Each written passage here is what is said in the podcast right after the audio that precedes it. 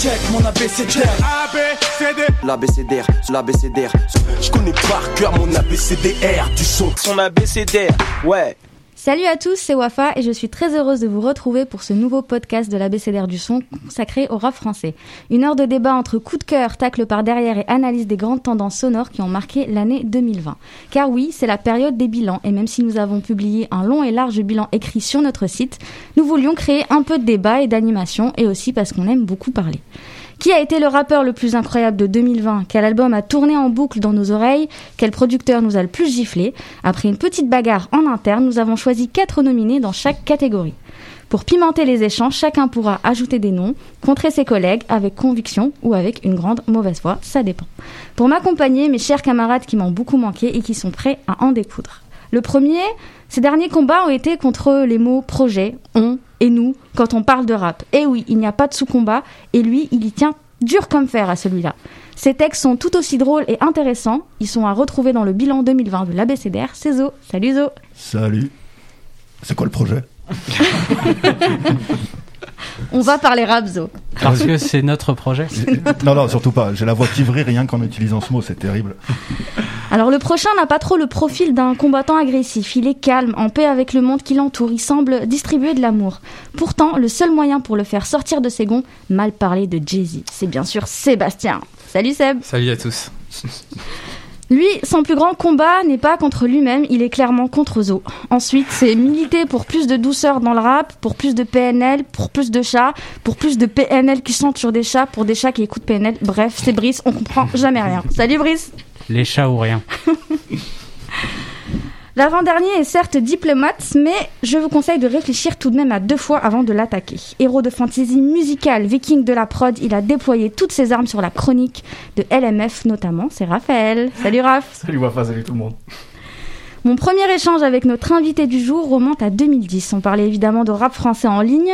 Sans connaître son identité, je découvre dix ans plus tard sa chaîne YouTube qui analyse, décortique et donne les recettes des artisans de cette musique il a compris toutes les stratégies militaires et il nous les montre sur la formule secrète. Jérémy est avec nous. Salut Jérémy. Salut à tous.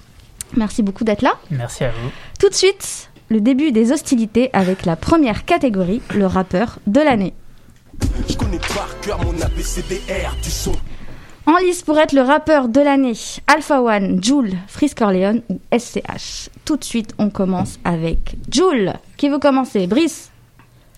Tranquille ou quoi euh, Bah, hum, est-ce que j'aurais dit Joule pour euh, le rappeur de l'année? C'est une bonne question.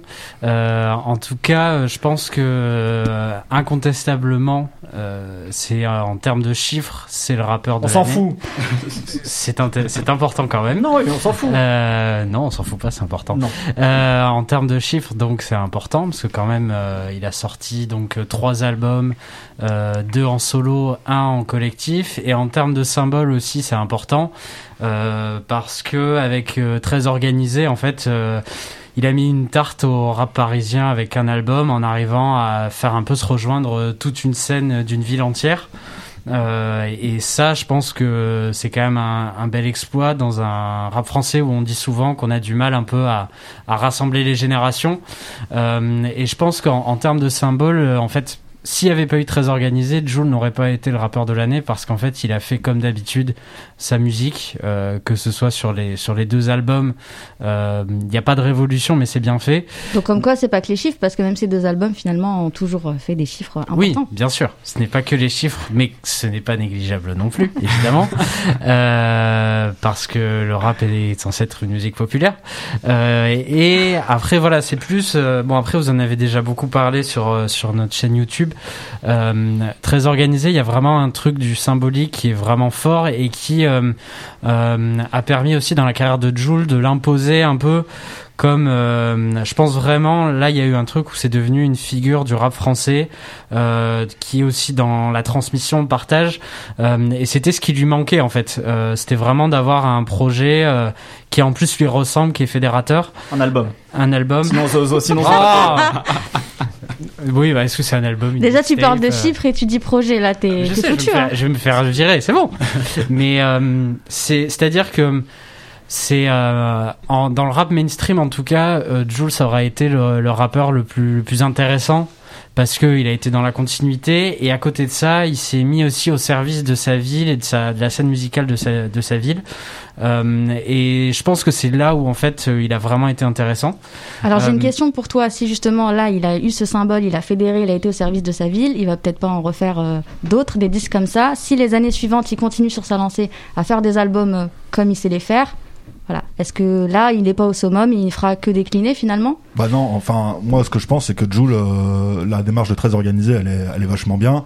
Euh, je sais pas s'il faut en faire un antagonisme Paris-Marseille, mais elle est vachement bien. Maintenant, c'est pas le rappeur de l'année, c'est peut-être pour me faire une auto-dédicace le coordinateur de l'année, euh, le producteur de l'année d'une certaine manière, puisque d'une certaine manière c'est lui qui produit cette compilation. Mais artistiquement, Joule lui-même en tant qu'artiste euh, de ce qu'il délivre au micro et dans ses instrus, euh, il s'est pas distingué des années précédentes et ce n'est pas un reproche hein, ce que je fais, hein, c'est juste un fait. Et il y a rien qui permet de dire que en tant que performance artistique, ça a été quelque chose de différent qui mériterait de le mettre sur cette marche ultime qu'on essaye tous de viser ensemble aujourd'hui. Maintenant, clairement, énorme respect pour ce qu'il a fait avec Très Organisé. Mais si tu veux, quand on parle de rappeur, on parle quelque part de euh, comment tu existes sur un disque.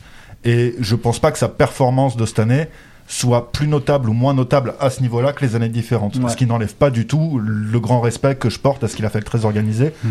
Qui en plus, c'est vrai, à part 93 Empire, mais bon, j'aurais des réserves à émettre, c'est des démarches qui se voient un peu moins ces dernières années. Et euh, il l'a fait lui, en plus, avec une identité et un, un délire très fort. Est-ce que justement vous trouvez qu'il y a des morceaux sur lesquels il a pu être performant tout au long de l'année? Comme tu l'as dit, deux albums, puis il a fait des feats avec plein de gens, Calage Criminel, Maes, La Crime, Ghetto Phénomène, etc. Est-ce qu'il y a un Ouais. là, un morceau qui vous a Bah, marqué en, en vrai, En de- vrai, à en- part en vrai très de- organisé. Bah, en vrai de vrai, il y a bande organisée, il y a Je suis Marseille, il y a peut-être Hmm. l'étoile sur le maillot, mais tu vois, c'est des morceaux collectifs. Aujourd'hui, en solo, Joule, c'est ce que c'est ce que disait Duboulet euh, Brice, tu vois, c'est qu'aujourd'hui, il se renouvelle pas. En fait, moi, c'est un, c'est un peu la limite que je mets à ce, ce truc de est-ce qu'on est-ce qu'on peut dire que c'est le, le rappeur de l'année? Effectivement, c'est c'est peut-être l'homme de l'année en rap français. Ouais. Si on, si on Ouais. considère tout le truc symbolique qu'on lui- qu'on qu'on a souligné, que aussi bien Zo et Brice ont, ont souligné, alors qu'ils ont deux points de vue assez différents là-dessus, effectivement, ce qu'il a réussi à accomplir, c'est fou. En, en plus, en continuant voilà, à, à- à délivrer de la musique solo euh, et, à, et à faire à avoir ce côté très fédérateur sur une compilation qui a une vraie identité marseillaise, euh, avec un morceau en plus comme bande organisée, où en fait, il, fait faire du joule à tout le monde. Et, tout le monde est, quand même à sa place en fait. Tu vois, c'est ça que je trouve ça très, fort, c'est qu'aujourd'hui, je, me, souviens qu'en qu'en 2014, on a sur l'émission de la BCDR, on avait parlé de Joule. Je crois que c'était la, première fois qu'on parlait de Joule. Et de toute façon, c'était l'année où il a vraiment explosé. Et puis véritablement, sans vouloir faire de, mauvais jeux de mots par rapport à son surnom, c'était vraiment un ovni pour tout le monde en fait autour de la table. On était à la fin du boom bap. Enfin, on était au renouveau du boom par- pardon, et euh, à l'arrivée de la trappe, il, il faisait la musique comme personne d'autre en fait. Hmm. Il a réussi à imposer ça. On le voit avec les succès de Naps, de, de etc. Ils ont tous repris plus ou moins une formule qui vient de Joule.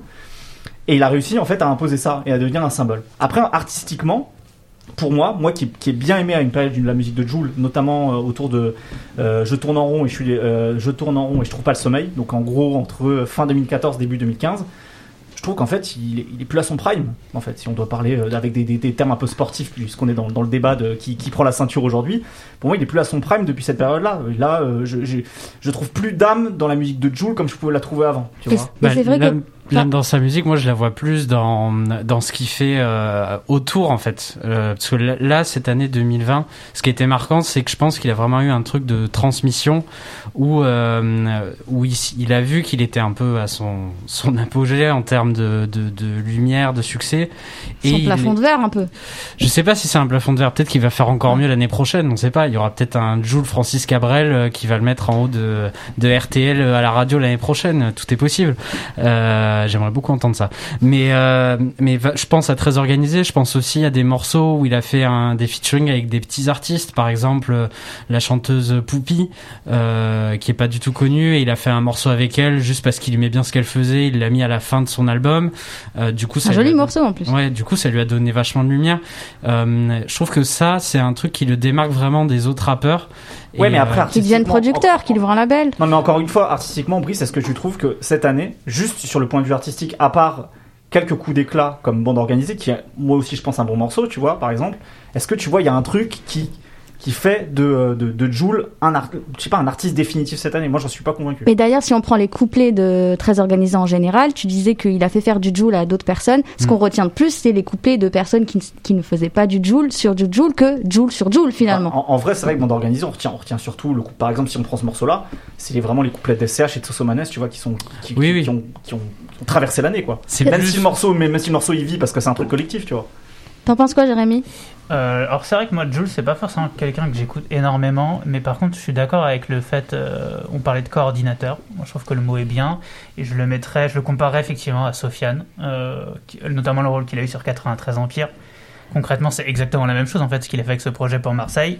Il y a aussi ce côté, il met en lumière d'autres artistes, finalement c'est peut-être pas l'artiste de l'année, mais c'est peut-être celui qui a apporté le plus au mm. rap de euh, enfin en tant que personne ah oui, pas en tant qu'artiste voilà. Pour ça que je parlais de l'homme de l'année moi tu vois. on aurait peut-être presque pu créer une autre catégorie qui n'est ni rappeur ni euh, ni album enfin qui aurait été vraiment juste une personne. Qu'est-ce qu'elle a mhm. apporté à, cette musique cette année?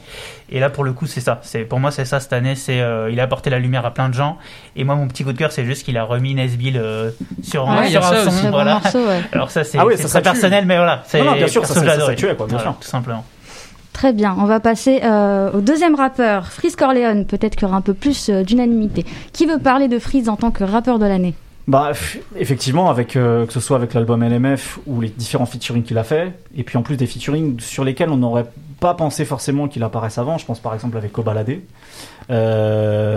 c'est pour moi un des rappeurs de l'année, si ce n'est le rappeur de l'année pour le coup on, est arrivé en 2020 euh, à, quelque chose qu'on a connu peut-être il, y a 20 ans de ça, où on a un rap qui est, euh, pour pas dire formaté, qui est un mot euh, qui, correspond très justement au, rap des années 2000, enfin du début des années 2000, où on parlait beaucoup de formatage, en tout cas très bien calibré, quoi. Voilà, quand on voit les succès de, PLK, de Maes, etc., avec finalement des artistes qui font et ça n'a pas valeur de, jugement de valeur, justement, chez moi négatif, qui font de la variété. Ils ont décidé, ils, assument de faire ce truc-là, de faire un rap chantonné qui est euh, très ouvert.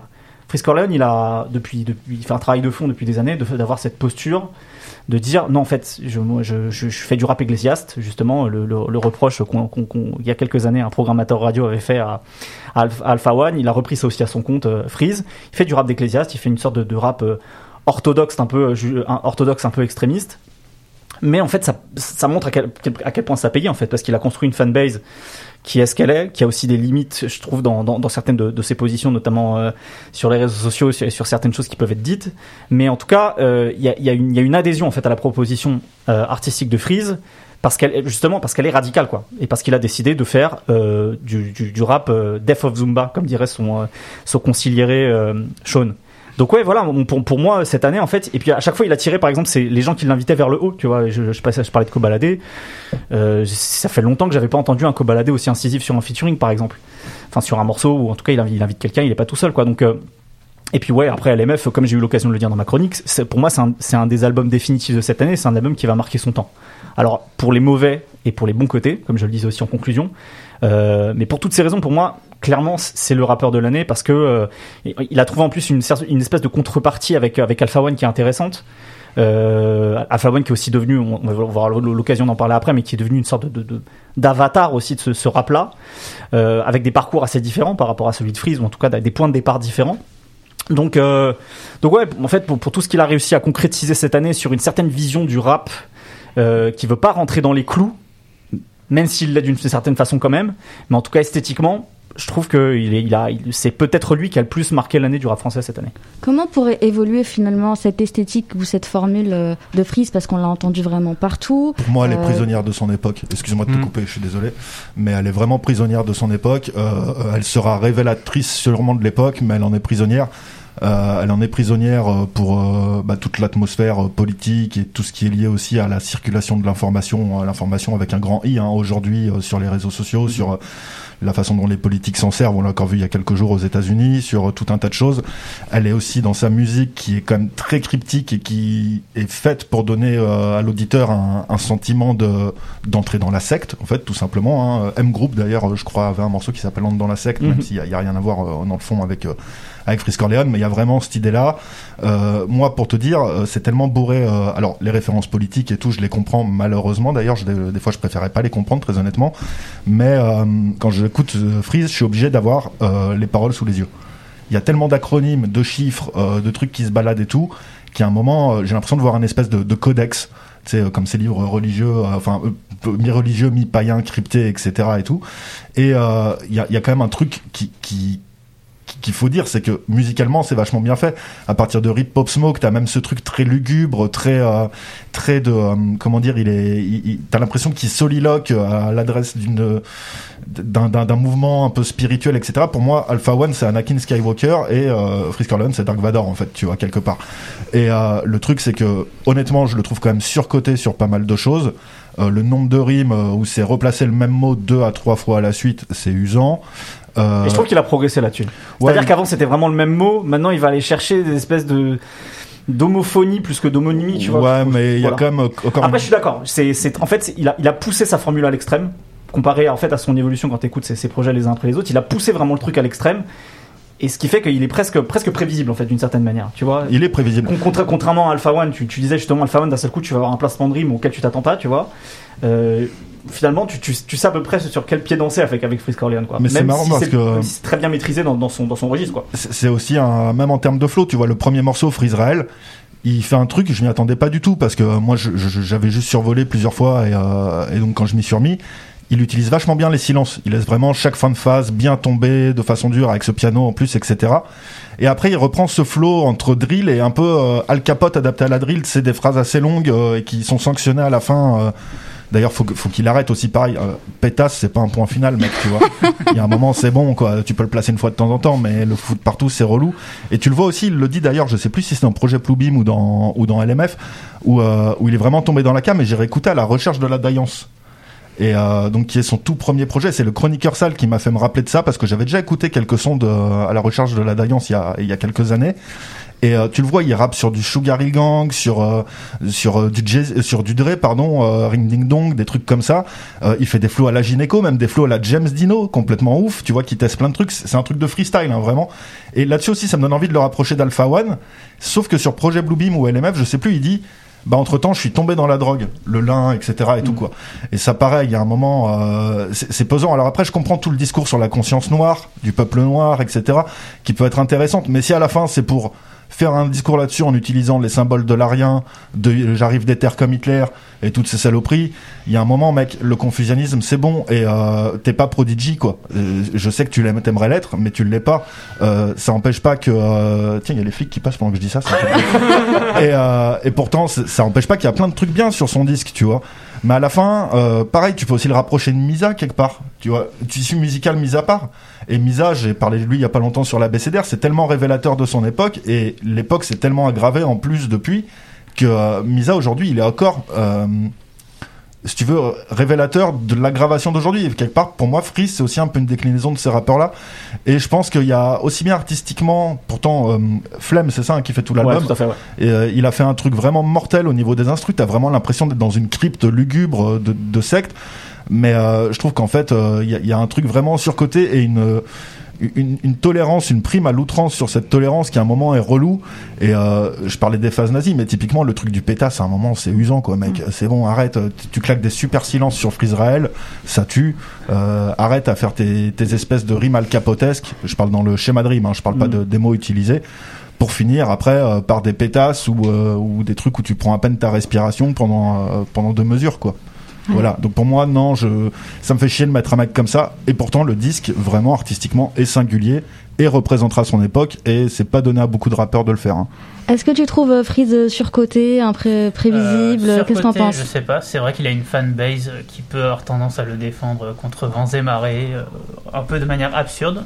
Par contre, là où je suis d'accord, c'est comment il est monté en fait. C'est-à-dire que moi, j'ai retrouvé il y a pas longtemps un de ses c'est pas, pas ses premiers clips, mais en 2016, il avait, il avait sorti un clip où j'avais mis un commentaire, donc je connaissais vraiment pas du tout le bonhomme, et j'avais été assez virulent dans ce que j'avais dit. J'avais dit, voilà, c'est un peu la même idée, c'est le son de 2016, ça survivra pas à cette époque. Euh, bref, j'avais pas aimé.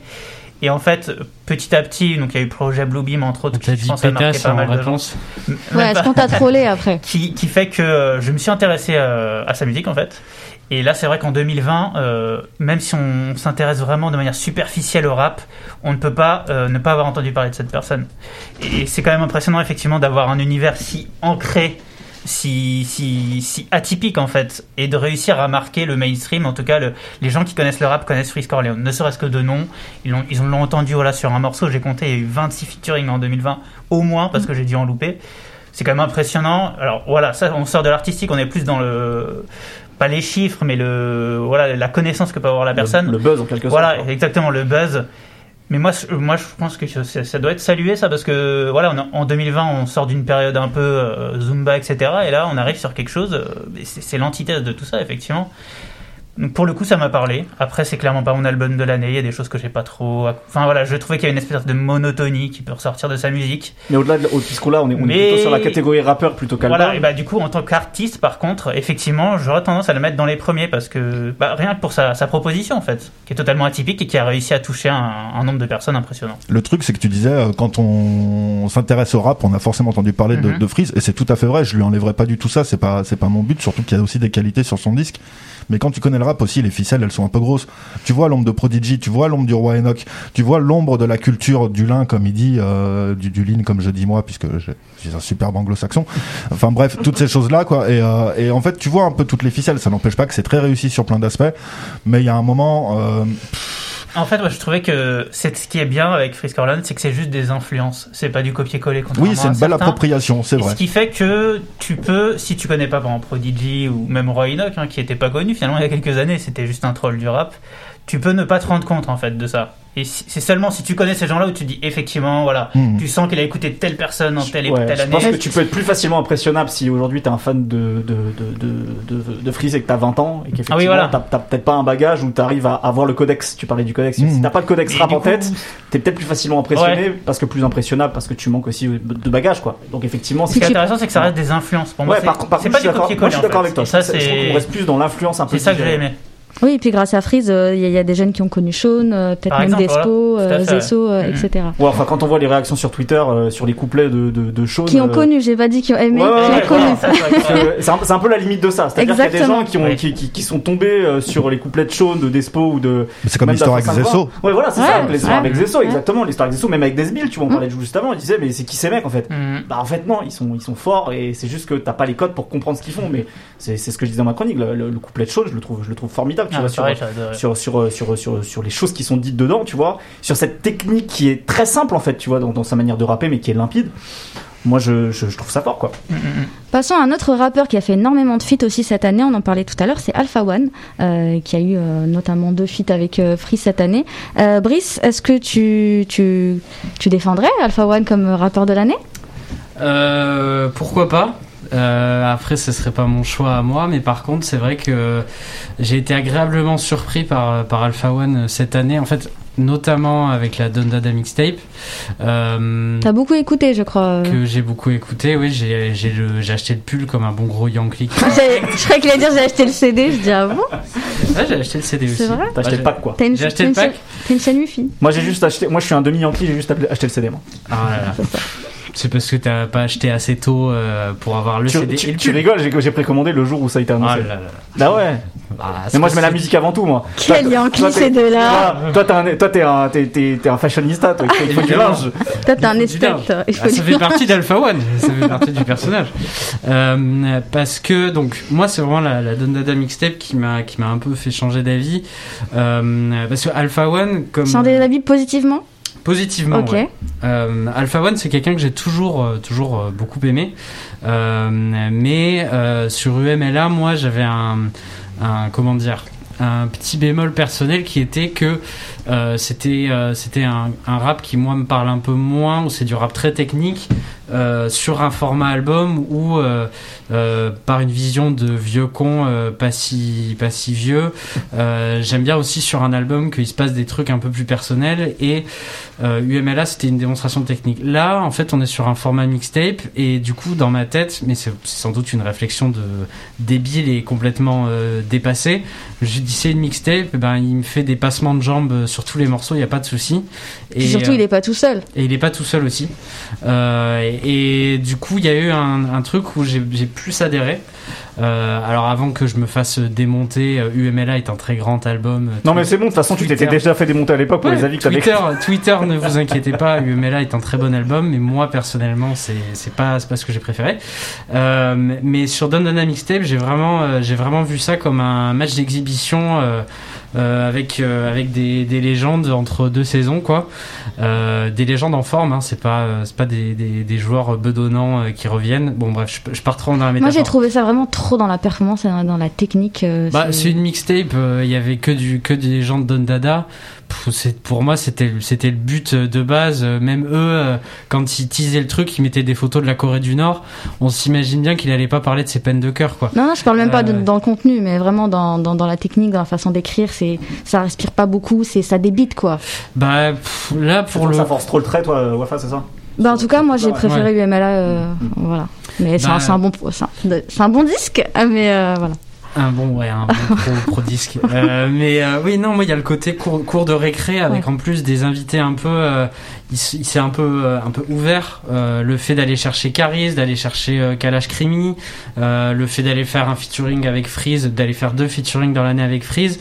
Ça, j'ai trouvé ça, je trouvais ça peut-être plus intéressant que, que rester à, à collaborer avec les gens habituels même si euh, quand même immunité diplomatique avec Dean c'est vraiment très très fort.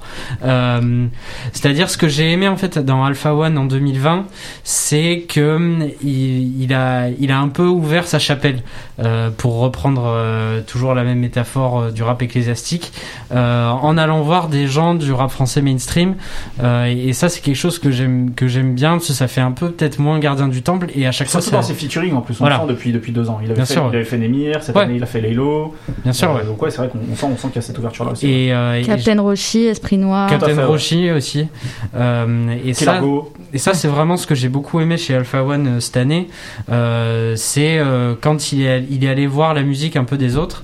mais après, voilà, la Dundada mixtape pour, pour moi, c'est bon, on parle de l'artiste de l'année, mais ça fait partie personnellement des, des albums de l'année, même si ça fait qu'un mois que, que c'est sorti, donc euh, je me laisse encore un peu de recul. Mais en termes de rap, en termes de vision, avec JJ, euh, le, producteur qui a un peu supervisé le truc avec Alpha, euh, il y a vraiment quelque chose de, de, divers, de variés, même si dans l'écriture il y a quelques trucs, euh, comme Manu l'a bien souligné, bon je suis concentré comme euh, les Ouïghours. Ouais, il, y a des phases, que ce soit lui, Dean, Infinite, il y a des phases. Il, refait, des ratures parfois, ce qu'il avait plus dans les avait plus dans MLA par Alors j'ai contre, puisqu'on peut faire des contre-propositions sur, sur, ce, sur ce style de rap, et puisqu'on parle de Don Dada, moi j'ai l'impression qu'Infinite il a une meilleure année qu'Alpha One. Ah, ça vous alors. Ah, il a plus personne qui bah, C'est vrai que ça datait de mars, je crois. Franchement, euh, ma un film 2. un film 2, je trouve que c'est un très bon disque. Euh, je trouve qu'il a vraiment progressé, qu'il propose d'autres choses, justement. Tu parlais de trucs personnels euh, sur, euh, sur un morceau comme euh, le, dernier morceau, le dernier titre de l'album, Infiniment, ou Infiniment Grand, ou Infini, je sais plus, bref. Il y a Infini dans le titre, j'ai un, un, doute maintenant sur le titre exact. Il va parler de trucs plus personnels, etc. Euh, musicalement il essaye beaucoup plus de choses qu'avant. Même et quand je dis musicalement c'est pas seulement en termes de d'aller chercher des instruments quoi c'est même lui en tant que en tant qu'artiste dans, dans l'interprétation dans le flow euh, dans, dans, dans, les intentions dans la voix. Je trouve qu'il y, y, a des choses qui sont vraiment euh, qu'il essaye beaucoup plus qu'avant Infinite et en plus je trouve qu'en featuring il a fait des choses très très bonnes. D'ailleurs c'est le cas sur la la mixtape. Donc alors j'ai pas du tout envie de les mettre dos à dos parce que c'est ils sont évidemment dans le même label et c'est pas du tout le truc. Mais je trouve à titre personnel que si on doit euh, s'amuser à mettre en comparaison des, des, gens là dans, dans, ce débat. Je trouve qu'Infinite il a eu une meilleure année finalement qu'Alpha One, donc euh, bon voilà, j'avais envie de dire ça un cinquième, la cinquième la rond dans le débat. Maintenant vous vous débrouillez. Et justement, est-ce que vous avez d'autres rappeurs que vous avez envie d'ajouter? Avant qu'on finisse avec le dernier, mais là peut-être une contre-proposition rapide. Pas qui euh, pourrait prétendre à artiste de l'année. Après, il y a, y a, moi, il y a des anciens qui sont revenus et je trouve de façon hyper intéressante. On peut citer Cynic ou, Squat, mais euh, non, quand même, on est en 2020. Si je mets Cynic en rappeur de l'année, euh, c'est bon, on va dire que ça, quoi. donc, euh, donc voilà, mais non, non, c'est. Toi, je sais que t'avais bien kiffé euh, Alpha One et, et Dilmer Ouais, non, non, mais Alpha, ce qui est cool, c'est quand il va quelque part, en général général, il fait monter le niveau automatiquement, ne serait-ce que, que par sa présence. Les mecs savent qu'il vient et donc du coup, il fait monter le niveau. C'est vachement bien. Après, euh, je vais être sincère, la Don Dada, je l'ai toujours pas écouté. Ok. Donc euh, c'est pour ça que je veux pas trop me la ramener dans ce débat. C'est euh, C'est bien, c'est une de ta part. il a fait, il a fait plein de feats, euh, certains intéressants, d'autres qui m'ont moins intéressé.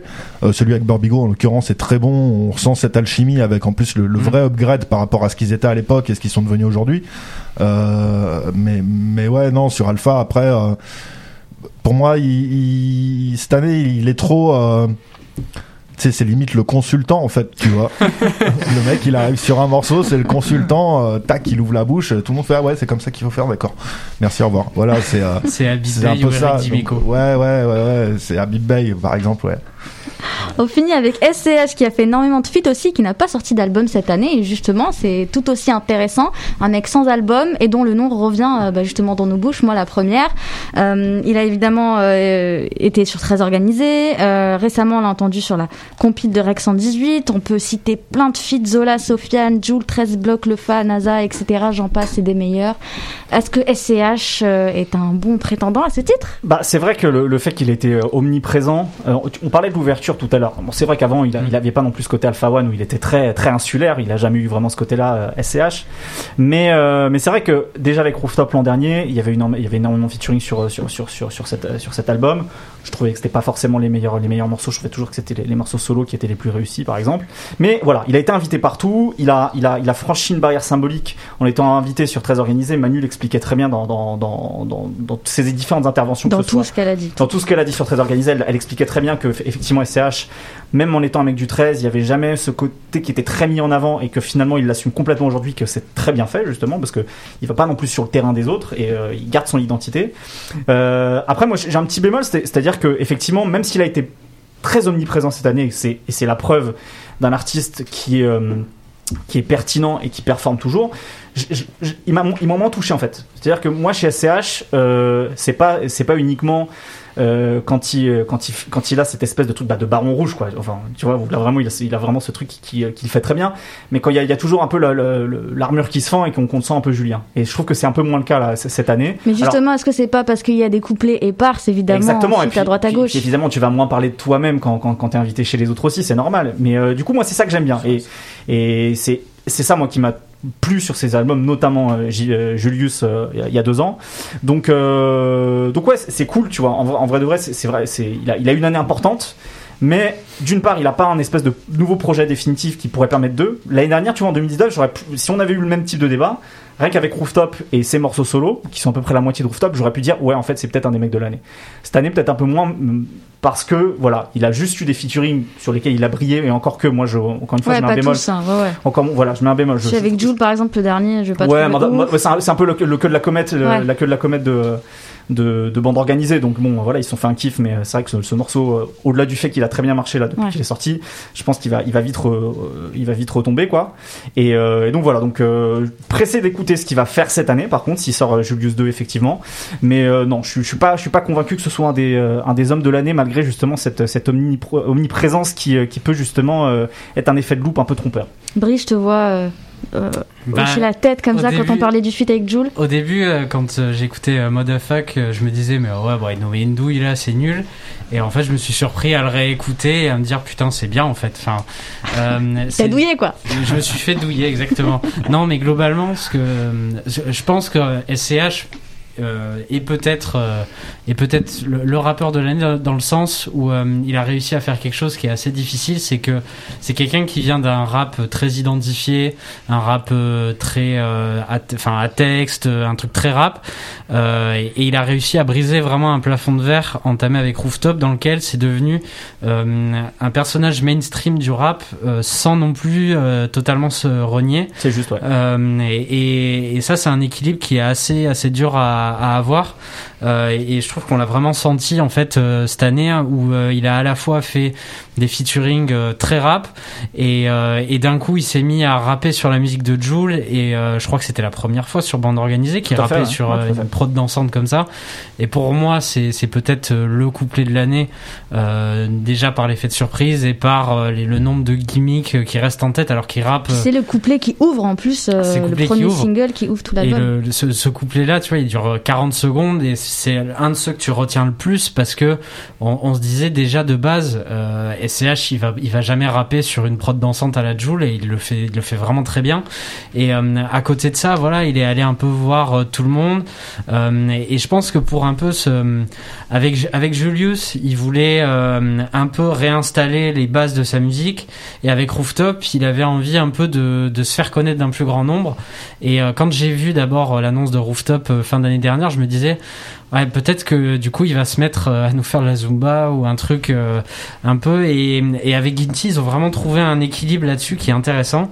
Maintenant du coup j'attends euh, Julius 2 euh, pour voir si est-ce qu'ils vont revenir vraiment au son de Julius 1 ou est-ce qu'ils vont essayer de faire une synthèse entre Julius 1 et quelque chose de plus facile d'accès.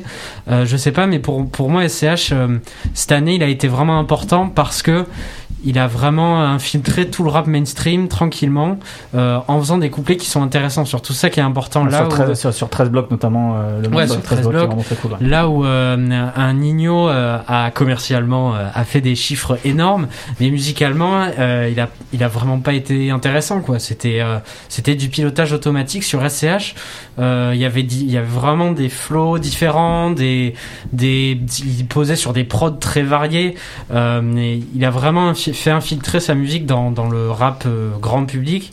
Et c'est en ça pour moi que c'est un peu euh, un des rappeurs de l'année, si ce n'est le rappeur de l'année. Très bien. Passons tout de suite à la deuxième catégorie, l'album de l'année. Regarde, Wafa. Oh Il faut que les auditeurs sachent. On a prêté à Wafa une mini MPC et elle n'ose pas appuyer assez fort sur le bouton. Mais j'ai peur de défoncer un truc. Tu, tu, prends ton index et. Qui sera élu l'album de l'année parmi l'album de Damso, euh, Calf, Trinity de Lelo, Cercle Vertueux de Dean Burbigo et LVA3 de Isha. On commence tout de suite par euh, Damso.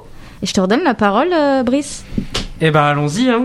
Euh, c'est pas mon album de l'année, mais c'est mon en rap français, je pense, c'est mon deuxième album de l'année. Je coupe direct, je suis désolé. Ce n'est pas un album de rap. Explique-moi en quoi c'est un album de rap. Bah, parce que le rap. On n'a pas 4 heures par contre. Hein. Et plein de musique à la fois en 2020 et euh, Damso vient du rap et euh, il, il utilise. quand même. Il, il rappe sur cet album et euh, il utilise des flows tirés du rap, sauf que les enrobe différemment que avec euh, du rap. C'est, mais ça reste un album de rap pour moi euh, parce qu'il y a quand même euh, dans la, enfin, du coup, si on, si tu me dis ça, bah PNL c'est pas du rap. Et du coup, on, on, enlève tout ce qu'on a dit dans les débats sur PNL. Qu'est-ce que tu as aimé du coup sur l'album de Damso? Restons sur l'album de Damso. On s'enlise. Euh, donc, euh, première écoute de, de QALF euh, en septembre, euh, je suis très partagé, euh, effectivement, parce que euh, un coup il y a du rock, un coup il y a de l'électro, un coup il y a. On attend le rap. Il y a du rap. Il y a de la musique africaine d'abord, après il y a le rap. Il y a de la drill, et, et c'est assez surprenant quoi. Est-ce que ça l'est tant que ça en vrai? Bah, au début, parce que, parce à la première écoute. Parce que, tu vois, là, là, si tu remets en perspective avec la, la discographie de Damso, il y a plein de gens qui ont crié, enfin, pas qui ont crié au génie, j'exagère, je pense que si, parmi ces fans, il y a des gens qui ont crié au génie en disant, ouais, c'est trop bien, il essaye trop de trucs, mais en vrai, des morceaux avec des influences africaines, il y en avait déjà. Des, mm. influ des morceaux avec des influences de musique électronique, il y en avait déjà. Mm. Des morceaux un peu plus chantés, façon euh, chanson française, tu vois, un peu modernisée, il y en avait déjà. En fait, je trouve, je trouve pas ça si inédit dans la proposition. Bah en fait c'est juste qu'avant il allait un petit peu sur, sur d'autres terrains, mais ça restait 80% euh, prod de rap et 20% avec. Euh, Est-ce que c'était pas les thèmes aussi les thèmes sont plus personnels aussi. Exactement. Est-ce que le fait qu'avant qu'ils n'étaient pas bah, plus personnels, euh, c'est très égo trip Alors c'est pas forcément vrai parce que sur euh, sur batterie faible, euh, genre, enfin je sais plus, c'était sur batterie faible, mais peur d'être sobre. oui. Là, je parle... peur, d'être père. Peur d'être père. C'était sur Ipséité, ouais. Sur Ipséité. Là je parle d'épanchement, tu vois, des d'épanchement. Il parle d'amour, il parle. Tu justement, c'est ça là en fait. Ce qui a ce qui a fait bizarre aux fans de Damso, c'est qu'il a un cœur. Ils ont découvert qu'il avait un cœur. C'est qu'en fait il, il a un cœur et il est joyeux. Ah oui. et il y a des gens qui ont aimé Damso pour sa noirceur, sauf que bon, euh, le pauvre gars, il peut pas non plus être malheureux euh, toute sa vie. À un moment, euh, il faut qu'il se case. Hein. Ouais, et puis du coup, je trouvais même que sur ça, ça rendait même pénible un, ah, sur, un, un, un, comme Lithopédion en fait, que je trouve, que je trouvais je trouvais très, très, morne. Je trouvais morne du coup. Surtout c'était trop quoi. Enfin, donner le nom de l'album euh, d'un d'un euh, fœtus, mort. Euh, Alors que là, effectivement, le, fait qu'il en fait qu'il commence à, parler de et c'est moi c'est les morceaux qui m'ont le plus touché, même même hmm. au-delà de toucher que j'ai trouvé les plus réussis en fait, même formellement. Euh, des morceaux comme Deux toiles de mer ou le morceau dans lequel il parle du euh, de alors c'est pas le décès de sa mère mais le fait qu'elle soit tombée malade etc euh, c'est plus touchant quoi du coup. Bah ouais et puis en fait je le trouve juste tu vois je le, trouve juste à la fois musicalement mais aussi textuellement quoi. Hmm. et d'ailleurs tous les morceaux où il essaye de refaire un peu de turn up Bon bah. Oh le morceau est comme ça quand même. C'est le seul. Il est bien mais c'est pas celui qu'on le retient de. C'est pas celui qu'on retient de l'album. Oh si. Ah tu retiens que celui-là. Je te dis pas. Je te dis le morceau avec ah, oui, C'est vrai que Bake c'est vrai que c'est vrai que c'est. Il a loupé tout son discours. Je pensais à tous les tous les moments où il est seul, il va il va essayer de refaire tu vois des trucs un peu plus bressons tu vois. C'est vrai. Et là au final je trouve que il y a rien de neuf et il y a pas une espèce de proposition, une espèce de pas en avant. Oui. Alors qu'au contraire un truc comme deux toiles de mer. Oui oui c'est sûr. Je moi tu vois tu parlais de première écoute là première écoute de ce morceau prends une tarte. Je me dis, ok, là il y a un truc nouveau qui se passe chez Damso, euh, qui est dans la continuité. aussi. Il y a, y a ouais, mais 911, voilà, on tombe, on tombe dans, dans, ce que disait Zo. C'est-à-dire que pour moi, 911, d'un seul coup, on est dans autre chose. C'est pas, c'est pas, c'est pas, c'est pas moins bien, c'est pas mieux. C'est juste que d'un seul coup, 911, il fait un truc de, de pop très sirupeuse, tu vois, et d'un seul coup, euh, c'est plus la même tu vois d'un oui mais c'est la peau très sirupeuse avec des, des textes euh, avec des mots à, à, récupérer au rap etc oui mais c'est des mots qui sont aussi liés à sa culture à sa génération euh, justement c'est un peu ce mélange c'est ce mélange des influences qui m'a vraiment plu sur euh, sur QALF et enfin là où j'ai vraiment j'ai vraiment vu ce truc où où en fait sur QLF il a il a voulu faire différemment. C'est quand après la sortie de l'album Damso a publié 10 Story euh, sur ses réseaux parce que bon c'est le seul moyen où on peut vraiment apprendre des choses sur sa musique parce que ses interviews sont un peu cryptiques. Euh, où en fait on le voyait en studio avec euh, des musiciens. Euh, et il y avait vraiment un truc où tu sentais que pendant des heures et des heures en fait on voyait qu'ils faisaient des ils faisaient des trucs sur des claviers sur des guitares. Ils expérimentaient ils expérimentaient et à chaque fois en fait c'est euh, ils ont récupéré trois minutes ce qui finissait euh, enfin 911 en fait c'est sûr que c'est né d'heures et d'heures et d'heures à ah mais il y a eu un énorme travail de réalisation de façon des quatre producteurs majeurs qui sont alors je les ai plus en tête mais Benjay Prinsley Ponko et j'oublie quelqu'un. Et DX merci beaucoup euh, qui est un mec de la lui de la pop. Et moi c'est vraiment ce côté en fait euh, qui, qui, est surprenant au début, mais c'est qu'en en fait, il s'est dit euh, bon, j'en ai rien à branler de ce qu'on va penser de, de, de cet album. Euh, Peut-être que les gens vont pas aimer, je fais ce que je veux. Et, et je trouve que c'est hyper important en fait euh, aujourd'hui de, de, de, de, prendre ce parti pris, de vraiment faire ce qu'on veut, sans se dire euh, ah ouais mais ça va pas finir top 1 sur Spotify. et, et c'est vraiment ça en fait. Ouais, mais il savait que ça allait finir top 1 sur Spotify. Bah au final, ça n'a pas fini. Il y, a, y, a, plus de morceaux de Damso dans les tops. Oui, mais c'est lui qui a, fait le meilleur démarrage en 24 heures. Ouais, et en vrai de vrai, aujourd'hui, à part bande organisée, il y a quel morceau qui a duré plus d'une semaine? Bah, il y a euh, le PLK Hamza, il y a le euh, ouais, Uzi, allez, c'est deux semaines. Euh, c'est deux, deux, semaines, pas plus en vrai, tout ça. PLK Hamza, il est dans le top depuis deux ou trois mois. Hein. Non, mais dans le top, je te parle vraiment dans le top 3, de, vraiment, tu vois, d'être vraiment au top du top du top. En vrai de vrai, qui a vraiment duré. Oui, mais ça reste dans le top 50. si on parle non, mais dans le top 50, il y dans le top 50, c'est quasiment que du rap. ça compte pas ce que tu Oui, mais les morceaux qui restent, alors que Damso, tout est redescendu. Ça, je suis d'accord avec toi. Sébastien, qu'est-ce que t'en as pensé euh, Moi, je dirais pas que ce soit l'album de l'année. En revanche, c'est peut-être euh, l'album des possibles. Ce que j'ai le plus aimé, euh, et c'est ce que je reprochais à Damso, c'est que quand il fait de la musique, et notamment quand il dit faire de la musique ça, j'ai l'impression c'est ça le fait un peu chier en fait. C'est une forme de standardisation qui lui ne se plaît pas trop dedans. Je pense à un morceau comme Débrouillard qui est un morceau qui a très bien marché pour lui, mais j'ai pas l'impression que c'est un morceau sur lequel il s'y retrouve en fait. Moi je suis d'accord. Et ce que j'ai le plus aimé en fait, c'est des morceaux euh, notamment euh, comme De Toile de Mer et même 911 et il y en a un autre que j'ai oublié où euh, en fait c'est ce qui s'écarte du rap et comme disait Zo on, on, passe à autre chose. Mais moi en fait ce que j'aimerais bien justement de Damso c'est juste qu'il passe à autre chose parce qu'en vérité c'est un album qui est pas jusqu'au boutiste dans le sens où comme tu dis au niveau des influences et des mélanges, il y a plein de choses qu'on retrouvait déjà avant.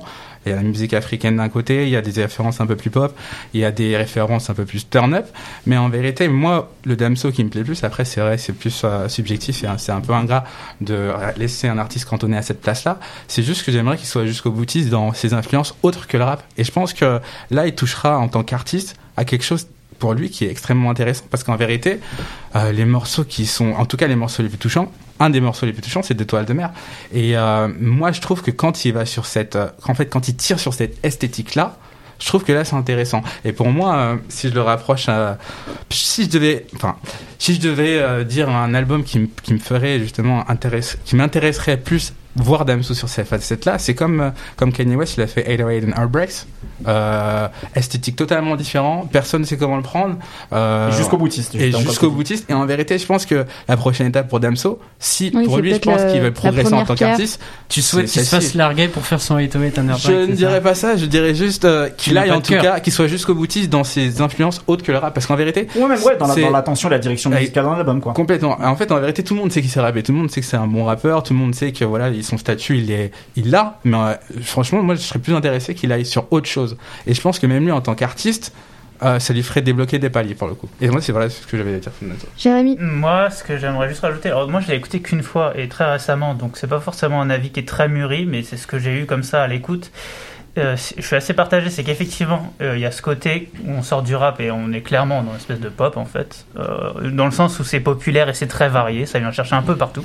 Ça m'a pas forcément dérangé. Par contre, euh, ce que je reproche, et c'est un peu, euh, c'est un peu contradictoire hein, finalement, c'est de voir que malgré ce côté très personnel où il fait ce qu'il veut effectivement, ça n'empêche qu'il y a une espèce de cahier des charges, j'ai l'impression. Encore une fois, comme euh, il y a sur plein d'albums depuis quelques années, c'est-à-dire qu'au milieu de tous ces morceaux très personnels, tout d'un coup on a BXL Zoo avec Hamza, en fait, je, me suis dit, mais qu'est-ce que fout ce morceau-là en fait? Il est posé comme ça, c'est comme si ah non attends, il y a pas un morceau euh, kick euh, parce un peu violent. peut pas s'empêcher d'éjaculer sur une meuf à un moment dans son album, c'est tout. Hein. Oh et, moi, ça m'a fait bizarre en fait. Et là où je me suis dit, alors d'un côté, il a pris des risques, il, s'est dit, je fais ce que je veux, et en même temps, bah pas tant que ça ou alors c'est sa manière d'être c'est d'être euh, d'aller dans tous les sens quoi. non c'est pas tant que ça c'est juste qu'en fait alors ça c'est encore une fois c'est assez subjectif mais j'aime bien quand il y a une espèce de cohérence dans un album. J'ai un peu du mal quand il y a un, tout d'un coup un truc un peu euh, un peu drill, ensuite un truc euh, zumba ensuite ça c'est vraiment le genre de truc que j'aime pas. c'était la, la ligne directrice de, de QLF c'était de se dire je vais faire un, un, album qui part dans tous les sens. Ouais, mais c'est pas nouveau. Encore une fois, pour moi, c'est juste pas nouveau. Oui, mais là, il l'a poussé. Il l'a poussé très loin. C'est ça, en fait. Il a vraiment poussé très loin. chaque morceau. C'est vrai. Et euh, peut-être ce qu'il peut faire, qui ne sera pas l'album de l'année, c'est qu'en fait, il partage énormément les, les, auditeurs, que ce soit ses fans ou les gens qui écoutaient pas forcément Damso. Euh, je pense c'est du 50-50. Donc c'est difficile de faire d'être album de l'année en ayant autant partagé. Euh, mais ah bah, je pense que on pourra peut-être en reparler dans quelques années quand les gens auront mm. assimilé le truc. Mais même pour rajouter, ce qui serait plus intéressant, c'est qu'on beaucoup dans les artistes de variété française. Il y en a beaucoup qui se rapprochent des esthétiques, euh, on va dire, pop urbaine. Moi, je serais plus intéressé aujourd'hui de voir un artiste rap, très rap, qui justement se rapproche de l'esthétique chanson française en essayant de enlever justement toute la fioriture qu'il y a dans le rap. Et là, ce sera très intéressant. C'est un peu ce qu'a fait, euh, bon, dans un, dans un registre un peu plus pointu, mais euh, ce qu'a fait Ichon avec son album Pour de vrai, avec PH Trigano. Incroyable, PH Trigano. Un album que je conseille si les gens veulent un truc un peu entre chanson, pop et rap. Mais c'est même euh, ce vers quoi Dame sautant, effectivement, euh, vers la, la, chanson variété, un pied un peu dans l'un et dans l'autre. Euh, mais je sais pas, moi je me rappelle quand à l'époque Oxmo, il avait commencé à dériver vers la chanson, d'ailleurs où tous les grands médias étaient contents de l'appeler le poète, etc. et tout. Personne, le Black Jack, le Personne, personne ne se cachait derrière pour dire Oxmo non plus d'ailleurs, hein, pour dire ah c'est encore du rap. La plupart des gens assumaient clairement et Oxmo aussi disait bah non ça ressemble plus vraiment à, à du rap, même s'il vient de là, etc. Et il y avait rien de, de, de honteux ni de problématique. L'album de Damso, il est ultra maîtrisé. C'est un album ultra bien arrangé. Il est trop arrangé à mon goût, mais il est ultra bien arrangé. Il y a un travail de production de fou. Il comprend les formules. Et comme disait, comme tu disais, Sébastien, il y a quelques secondes, tu sens la convergence mmh. qui est en train de se passer entre cette euh, pop variété française qui dérive vers la pop urbaine et ce rap qui lui se rapproche vers cette variété française et cette chanson. Damso en plus c'est un peu le boss entre guillemets de la top line, de la mélodie, enfin mm. qui en tout cas a institutionnalisé ça dans le rap français quoi. Donc là-dessus moi j'ai rien à lui reprocher. Maintenant en vrai il y a toujours cette espèce de même vacuité derrière des propos assez prétentieux, euh, toujours euh, cette espèce de truc de parler de dépassement et de le faire qu'à moitié, même si quand il le fait c'est très bien fait. Hein. Vraiment c'est ultra bossé, euh, il y a un super boulot. Et au final pour moi on a un album qui déjà n'a rien à faire dans la catégorie rap à un ou deux morceaux près et qui franchement c'est pas les meilleurs du tout ils sont plutôt mauvais même et où tu où, en fait je, sais pas il, il, synthétise il pousse juste plus loin des choses qu'il a toujours fait sans vraiment oser changer de pièce en fait tu vois c'est comme si le mec il voulait sortir de chez lui pour aller dans une autre maison Et euh, au lieu de déménager avec toutes ses affaires, il est en train de se prendre la tête sur les sapes qu'il va porter pour sortir, quoi. tu, tu fais, mec, mais c'est bon, vas-y, passe la porte, sors, et t'as- ça va bien se passer. Bah, il le fait là. Et je pense qu'il est légitime en plus, enfin qu'il saura très bien se défendre, malgré le côté hardcore de ces textes sur lequel je reviendrai pas parce que ça me gonfle. Mais euh, mais voilà. Beaucoup moins, Beaucoup beaucoup moins moins qu'avant. Ouais, Ouais, enfin, mais euh, je, suis d'accord, avec ça. C'est un peu un cache-sexe en fait. Oh, bien sûr. ouais, C'est-à-dire que ce truc qui avait, qui avait très présent, notamment sur Ipséité, sur cette espèce de, de, de, de violence sexuelle qui cachait en fait une misère affective, c'est un truc qui, qui, qui traverse la, la, la discographie d'Amso. En fait, quand il arrive avec un album comme Calf sur lequel d'un seul coup c'est le père de famille, c'est le et c'est le, le fils de quelqu'un, encore plus qu'avant en fait, qui parle.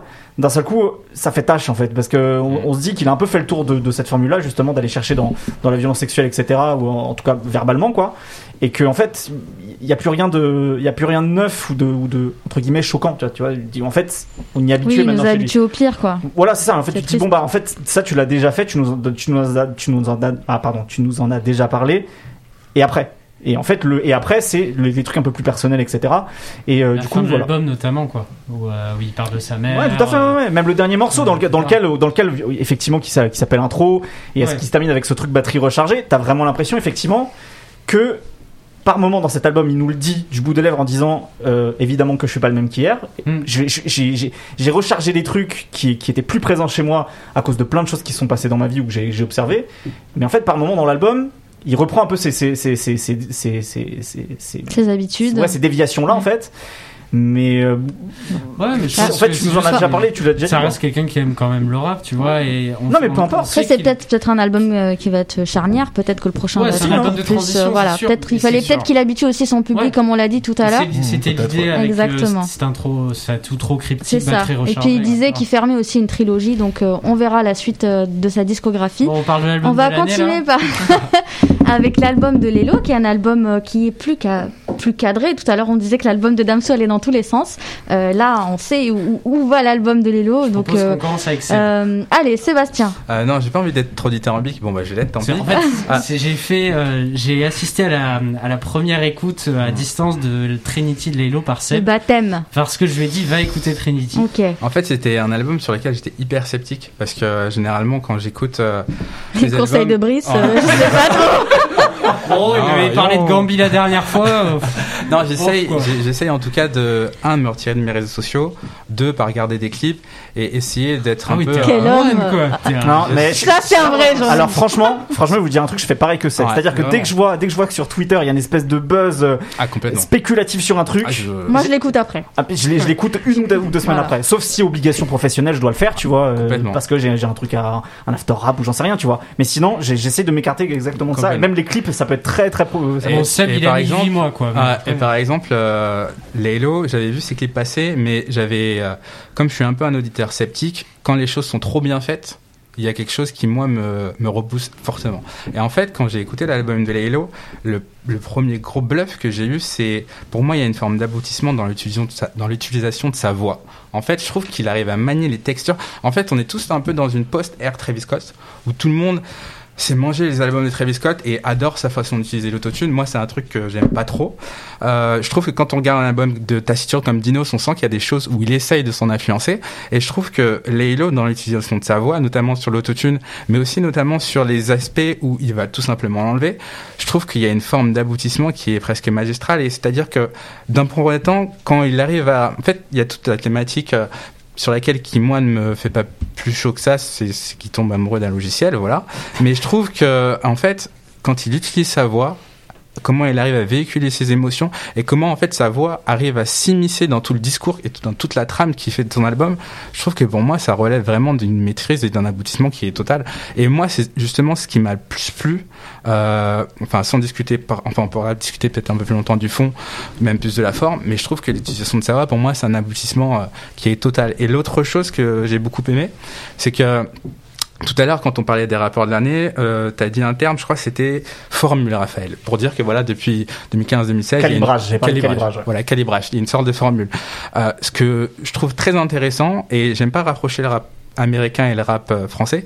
En tout cas, il y a une chose qui les dissocie fortement, je trouvais moi, c'est justement cet aspect sur la cette capacité de rénovation, c'est-à-dire essayer de proposer des choses qui soient différentes de ce qui est mainstream en fait. Et là, je trouve que ce qu'il a fait, euh, où moi j'étais un peu fâché avec le rap français parce que justement je trouve qu'il y avait une forme de standardisation euh, sur euh, quel tube il faut faire, sur qui est-ce qu'il faut inviter. Là, je trouve qu'il a, en fait, je trouve qu'il a presque rebattu les cartes. Et c'est là où ça devient encore plus intéressant, c'est que je pense qu'en interne, dans, dans les chefs de projet, dans les labels ou autres, je pense que même eux, ils vont se recalibrer sur c'est quoi le succès en fait. On s'est beaucoup arrêté sur euh, le succès en termes de top streaming ou de chiffres ou autres. Euh, là, la proposition, elle est jusqu'au boutiste, elle est hyper intéressante, euh, sans rentrer dans le fait que c'est un album qui est conceptuel. Et je pense que ça va redessiner quelques cartes. Et en fait, toute cette proposition-là, moi, j'ai complètement adhéré. Et encore une fois, l'utilisation de sa voix, je trouve qu'elle est, elle est phénoménale sur l'album. Qu'est-ce que tu penses de la formule euh, Moi, j'ai vraiment accroché et j'ai été très surpris parce que, pareil, j'étais assez sceptique. Non, pas, pas tant sur le concept de l'album, mais en fait, Lelo, c'est quelqu'un que je connaissais pas, en fait, tout simplement. Euh, J'avais suivi de loin, je savais que c'était un usage assez, assez régulier de l'autotune, donc c'est quelque chose déjà de base où je me dis, bon, est-ce que c'est vraiment pour moi, je sais pas. Bref, quand je me suis pris le truc, vraiment, j'ai retrouvé tout ce que j'aime euh, dans le rap, c'est-à-dire des je vais utiliser le mot projet, désolé, des projets euh, conceptuels justement. Euh, on, là, on est vraiment presque dans un film en audio, bien sûr. Hein. Et je prends un exemple moi que j'utilise souvent, c'est Undone de The Roots. C'est voilà, on est sur le même principe. Ou dans un truc un peu plus proche de nous en France, euh, si je reprends un des albums fétiches, Asphalturland de la caution, pareil, il n'y a pas une histoire qui se déroule du début à la fin, mais il y a un espèce d'univers dans lequel on a invité à prendre part. Et ça, c'est vraiment ce que j'ai adoré dans cet album, c'est-à-dire que même les interludes, qui est quand même des choses qu'on va tendance à avoir à, à, se, quitter en fait, hein, euh, c'est assez souvent assez chiant une interlude. Là, je ne vais pas les, je vais les écouter parce que ça fait partie en fait du projet qui est vraiment un film. On, voilà, ça fait partie de l'œuvre. Qui ressemble beaucoup aux interludes de Asphalturland d'ailleurs d'une certaine manière. Il y a aussi cette, cette démarche-là d'apporter un autre truc qui sort presque de la musique en fait et qui raconte juste mmh. une histoire. Et ça, ça c'est vraiment ce que j'aime en fait dans le rap, c'est quand on, on m'amène quelque part en fait. Et l'analogie donc Trinity donc le personnage de Matrix, moi je l'ai repris euh, dans une autre émission et je vais la réutiliser. Je pense, après on verra si j'ai raison.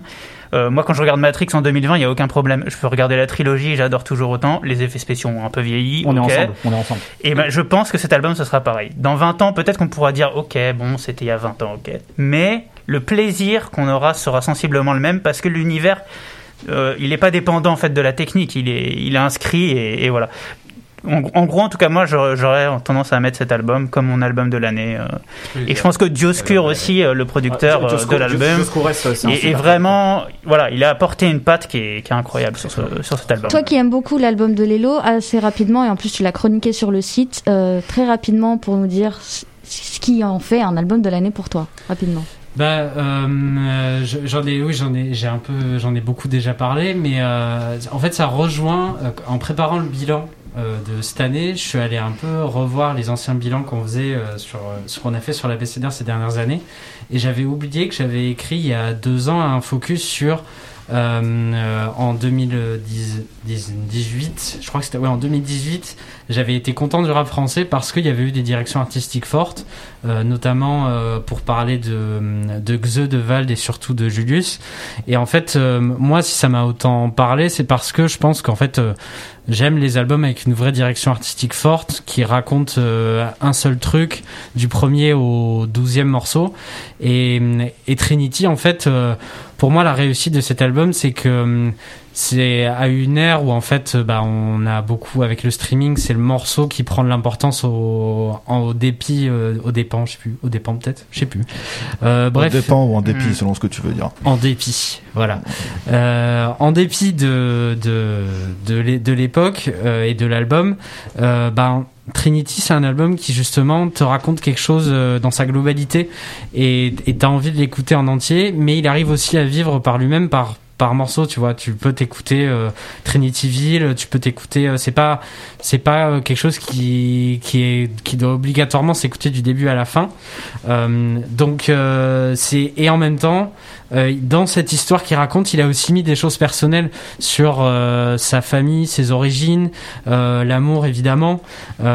C'est vraiment un mélange en fait en direction artistique forte et euh, introspection et euh, une sorte d'exigence musicale, même si je peux comprendre que on peut aussi se dire qu'il y a une douille à la Travis Scott dans l'album, mais en même temps, j'ai l'impression que, sur que c'était le cas avant et sur Trinity avec Dioscures, ils ont essayé de repousser ça et d'aller vers d'autres choses, euh, d'aller chercher des choses un peu plus radicales ou un peu plus chantées, plus pop.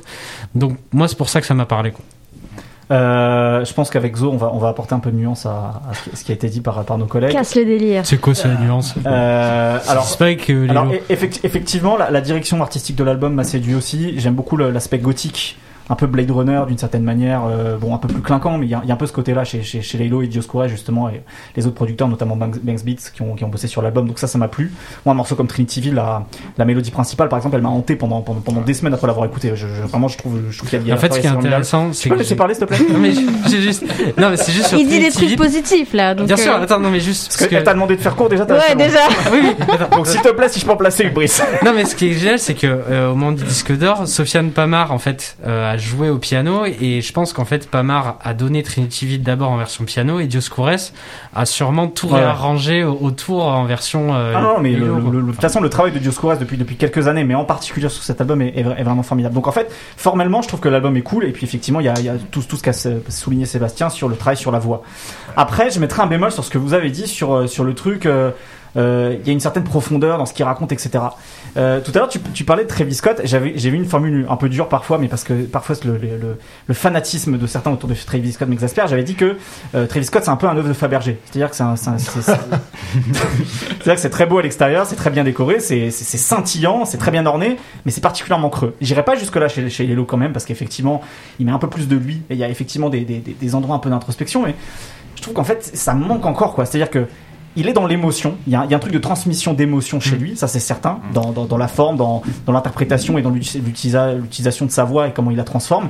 Mais je n'y trouve pas encore mon compte en fait, et on va pouvoir en parler avec l'album euh, qui est mon album de l'année. On va en parler euh, sur cet album-là après.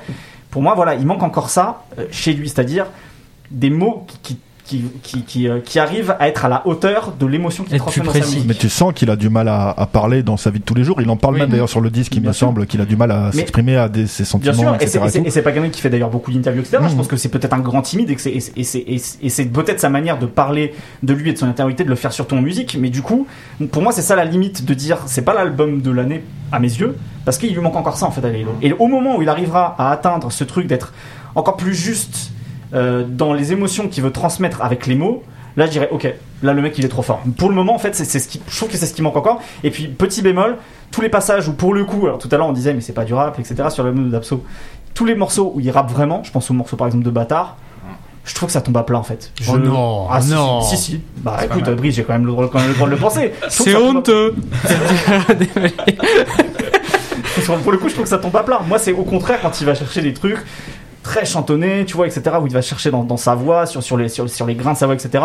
Même le morceau, euh, le morceau Megatron, au-delà d'être en plus un truc un peu trop clin d'œil appuyé, je trouve, à Kanye West.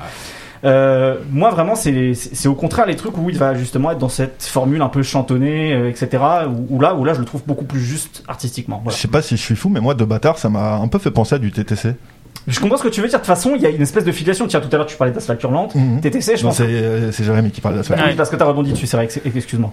Et je pense qu'effectivement, en 2020, le avec trois guillemets avant et trois guillemets après, parce qu'on n'aime pas, on n'aime pas cette formulation ici, le rap alternatif aujourd'hui, en quelque sorte, c'est Laylo qui l'incarne dans, mhm. dans la proposition artistique qu'il a. Et je pense que c'est effectivement, je sais pas s'il y a une filiation directe, mais clairement il y a un truc qui, qui rappelle ça, des, des, choses qui rappellent TTC ou la Mais en tout cas, je, te rejoins vachement, notamment sur l'aspect baroque et tout. On a parlé de évidemment Matrix euh, parce que Trinity, euh, tu peux pas passer à côté. Moi, ça m'a beaucoup fait penser à un film de Catherine Bigelow qui s'appelle Strange Days, où euh, en gros tu achètes des des mini disques qui en fait tu te mets des électrodes sur la tête et tu vis des choses que des gens ont réellement vécues et du coup les dealers en fait ça devient des mecs qui partent faire des trucs de dingue pour l'enregistrer sur mini disque et les revendre à des gens qui veulent se taper le shoot de dingue. Et euh, ça m'a aussi fait penser à Ghost in the Shell à Heure aussi le, film de science-fiction et qui sont quand même trois films assez accessibles. Celui de Bijou notamment est un, bijou de montage je recommande à tout le monde de le regarder. Et euh, bah, finalement quand j'ai fini l'album de de excusez-moi j'ai l'impression d'avoir vu un David Lynch quoi. J'ai fait putain mais qu'est-ce qu'il raconte le mec en fait? J'ai rien compris Il, est, dans ses crispations, ses névroses et tout. C'est trop bien fait, c'est stylé, c'est plein de super trucs. Mais en fait, il n'y a pas l'accroche. Alors peut-être que c'est dû à sa difficulté à parler, qu'il évoque d'ailleurs dans l'album. Hein. Et il y a tout ce truc gothique hyper euh, intéressant, hyper beau, etc. Mais au final, tu, tu sais pas, euh, comme tu disais un peu sur l'œuvre de Fabergé, si c'est un truc prétentieux ou au contraire trop timide pour réussir à passer le step du truc euh, ultra prenant Est-ce que c'est un truc creux ou est-ce qu'au contraire c'est un truc euh, rempli mais hyper cryptique, tu vois? Ou un truc à tiroir dans lequel euh, un truc c'est à l'auditeur de mettre des choses de, lui-même. C'est ça, tu vois. Et du coup, on va peut-être me dire que c'est de la paresse de ma part, etc. Mais le disque, je l'ai fini. Pourtant, j'aime bien quand il chuchote, puis qu'il se met à gueuler comme un dingue, et puis il rappe, et puis il rechuchote, etc. Les interludes, comme tu en parlais par rapport notamment à Asphalt sont trop bien faites. Il y a une vraie atmosphère. Mais je sais pas, il y a un truc dans ce disque où j'en suis sorti, comme beaucoup d'albums concept, parce que les albums concept c'est très dur à faire aussi, et donc respect déjà de cette risqué à l'exo. Euh, peut-être qu'il est, il a peut-être fait un tout petit peu trop long aussi, peut-être. Mais voilà où j'en suis sorti et j'ai fait euh, un peu comme quand tu vois un, David Lynch ou, ou, ou, ces, films, un Cronenberg, etc. Enfin, Cronenberg c'est un peu plus accessible quand même, mais, euh, où tu te fais waouh, c'est fou, mais bah, j'ai rien compris quoi. mais c'est fou, hein, ça tue, mais j'ai rien compris. Voilà. Et ben c'est un peu ce que j'ai eu avec ce disque où j'ai fini, j'ai fait ben j'ai rien compris. Mais c'était beau. C'était bah, beau et très bien exécuté. Mais ouais, voilà, ouais, exactement. très bien. On finit cette catégorie avec euh, bah, ton album préféré, ton album de l'année, LVA3 de Isha. Ouais, tout à fait, ouais. Bah, je... Ça n'a pas été une grande surprise pour moi. De toute façon, je, je savais que j'allais. Il y avait 90% de chances que j'allais aimer cet album parce que Isha, depuis qu'il a sorti euh, LVA en 2017, c'est un, un, artiste qui me, qui me touche. On, on, parlait beaucoup de ça justement tout à l'heure avec des, des gens qui me touchent. Moi, euh, Isha, euh, la, la, la, la, seconde métamorphose qu'il a eue, c'est-à-dire de, passer de, pacemaker à Isha et tout ce qu'il a réussi à construire musicalement euh, depuis, 2010, depuis 2017, je trouve ça hyper intéressant. Voilà, pour le coup, je parlais du fait que chez Laylo, il manquait cette espèce de, de, de, consistance parfois. Je trouve qu'on y est en fait chez, chez Isha. C'est un mec qui, qui, te parle de lui, euh, mais qui va. Et c'est, tu sens qu'il a besoin de parler. C'est ça. De toute façon, c'est, c'est quelqu'un qui a, il y a quelque chose de thérapeutique chez lui. Pour ceux qui ont vu l'émission euh, Thérapie justement de, de, de, Vice avec lui, je trouve que c'est celle la plus juste. Il parle de son de son hyper émotivité, etc. Et voilà.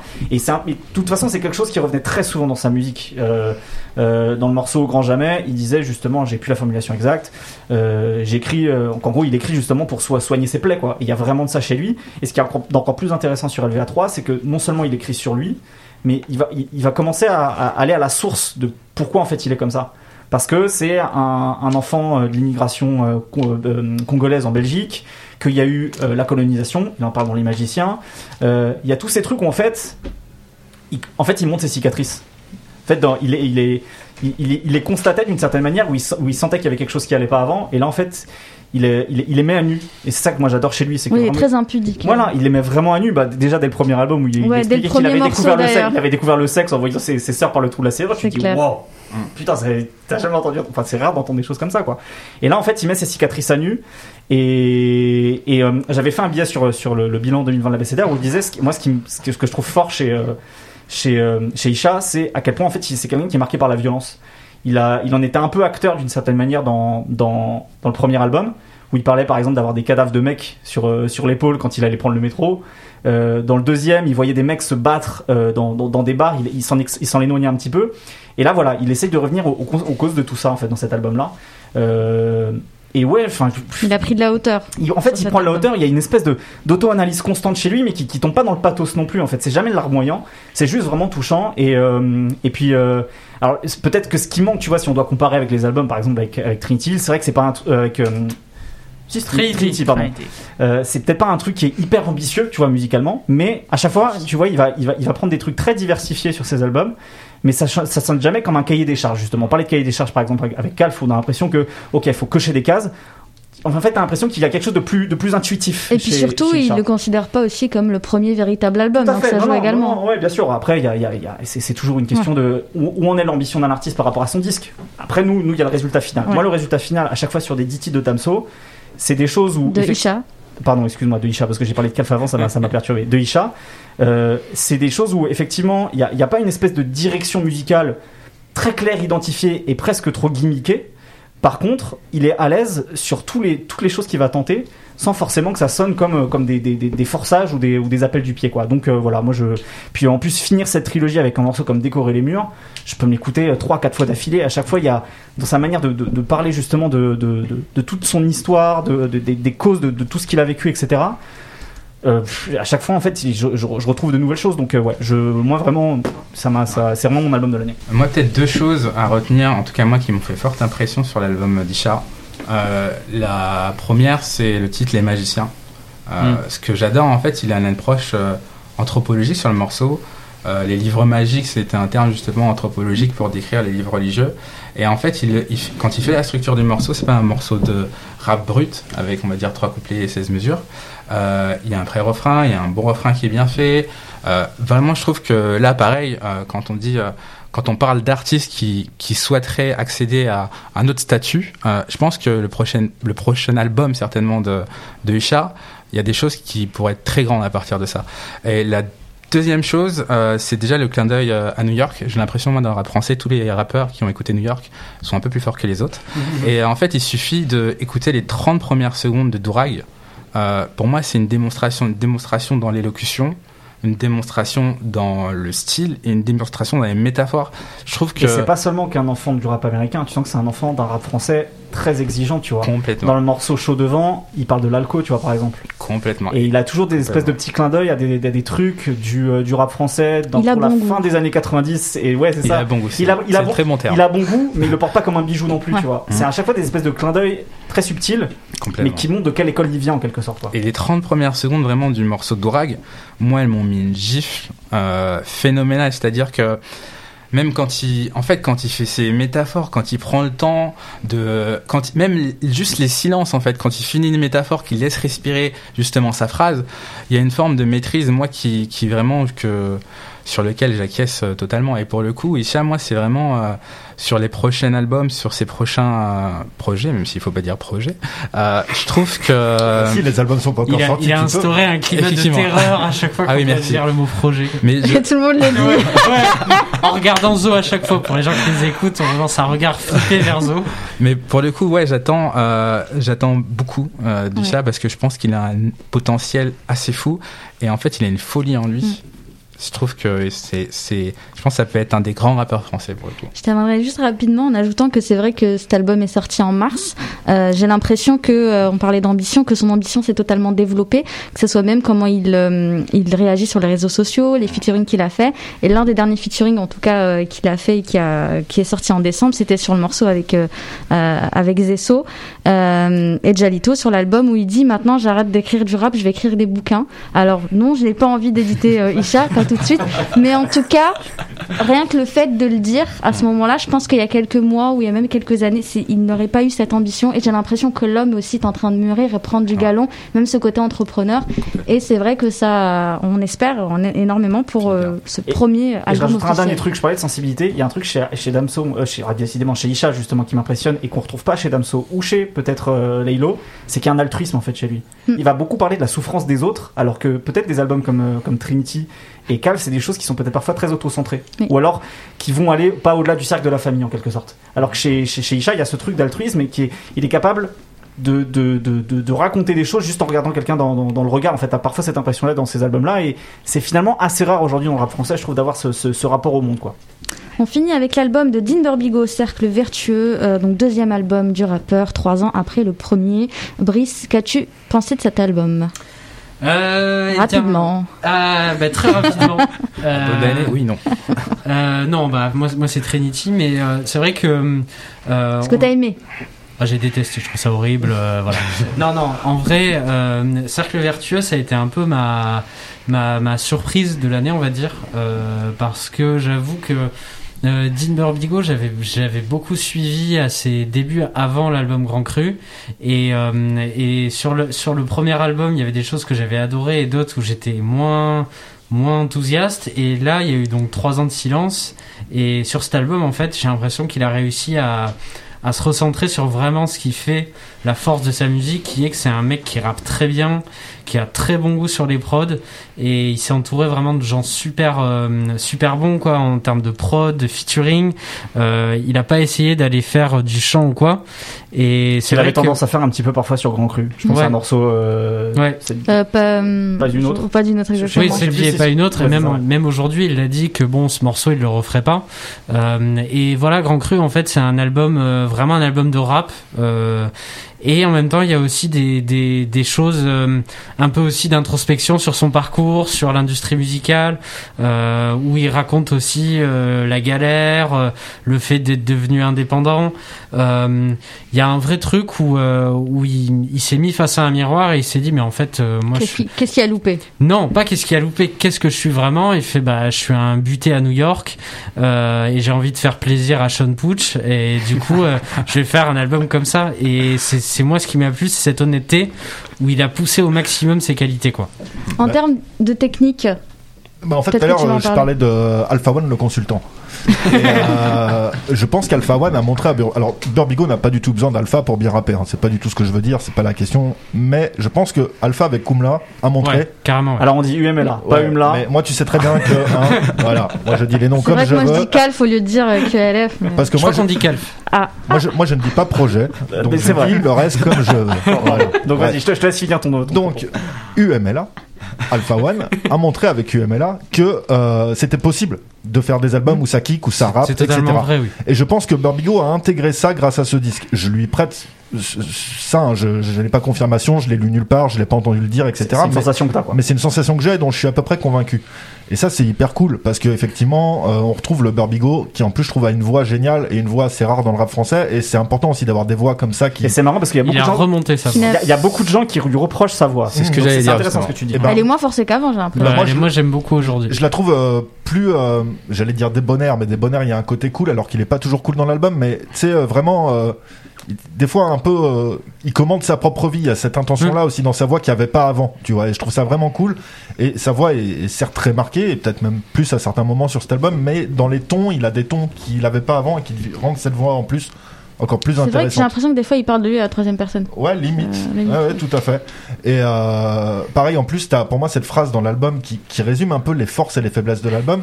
C'est il dit euh, plus d'argent, plus de problèmes, mais quand même, je préfère mes nouveaux mes problèmes. nouveaux problèmes. Tu vois Ah, c'est cool et, et ça. ça, c'est un truc que j'aime beaucoup chez Burbigo. C'est-à-dire que Ouais. tu vas voir chez Alpha One, par exemple, quelque chose parfois euh, qui tient presque un peu de, des, des ambitions de nouveaux riches en quelque sorte. Tu vois, il y, a un- il y a un truc par- parfois très.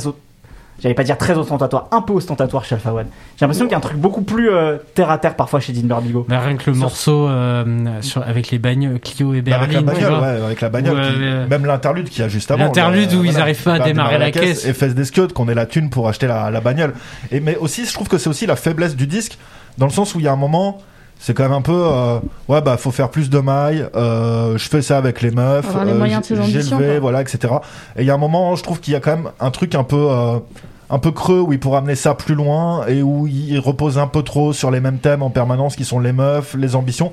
Il y a pourtant des phrases mortelles quand il parle euh, des, de la, du fait qu'il accompagnait des personnes à mobilité réduite euh, à la gare de Toulon.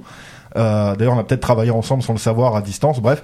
Et euh, puisque à la même époque, je m'occupais de ces fichiers-là que j'envoyais dans les gares tous les jours, mais bon, tout le monde s'en fout. Et il dit à la fin, et finalement, c'était moi la personne à mobilité réduite, tu vois. Et il y a plein de trucs, des vrais regards hyper lucides sur lui-même, et de l'autre, de temps en temps, il y a un peu cette vacuité de se dire, euh, ouais, je veux plus d'argent, euh, je veux une nana avec qui juste, même si c'est joliment dit quand il dit, euh, on se donnait ce qu'on se donne et on se demandait rien de plus, tu vois. Et mais du coup, ça dessert un peu l'album sur la longueur.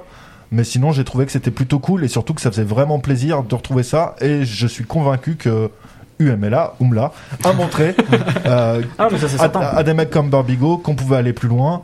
Et aussi, euh, ça j'apprécie beaucoup, il a fait venir FJ, dont tout le monde s'est toujours foutu de la gueule. Hmm. Alors que FJ un qui fait un super couplet. C'est un de mes super préférés de l'album, ça. Et FJ est un des rappeurs en plus qui a le mieux abordé l'autodérision sur sa carrière avec le fameux titre euh, qui s'appelait L'ennemi public numéro 1, si je dis pas de Mm. bêtises. Je sais plus si c'était l'album ou le nom du titre. Et ça m'a fait très plaisir que Mm. Barbigo laisse pas tomber ce bon vieux FJ, elle fasse venir et qu'on voit en plus que c'est un bon titre. Je vais- ouais, moi, il y a, a l'échange qu'ils ont à un moment, un, un chassé croisé où ils font, euh, ils font, euh, enfin ils font rimer Ayatollah, mécréant, euh, paranoïa, Oui, il y a tout un euh, truc comme- mécréance, bref, il y a tout un truc comme ça où ils mettent en opposition et en plus ils le font de, de- avec un passe-passe de rimes croisées, bref, je trouve ça hyper fort.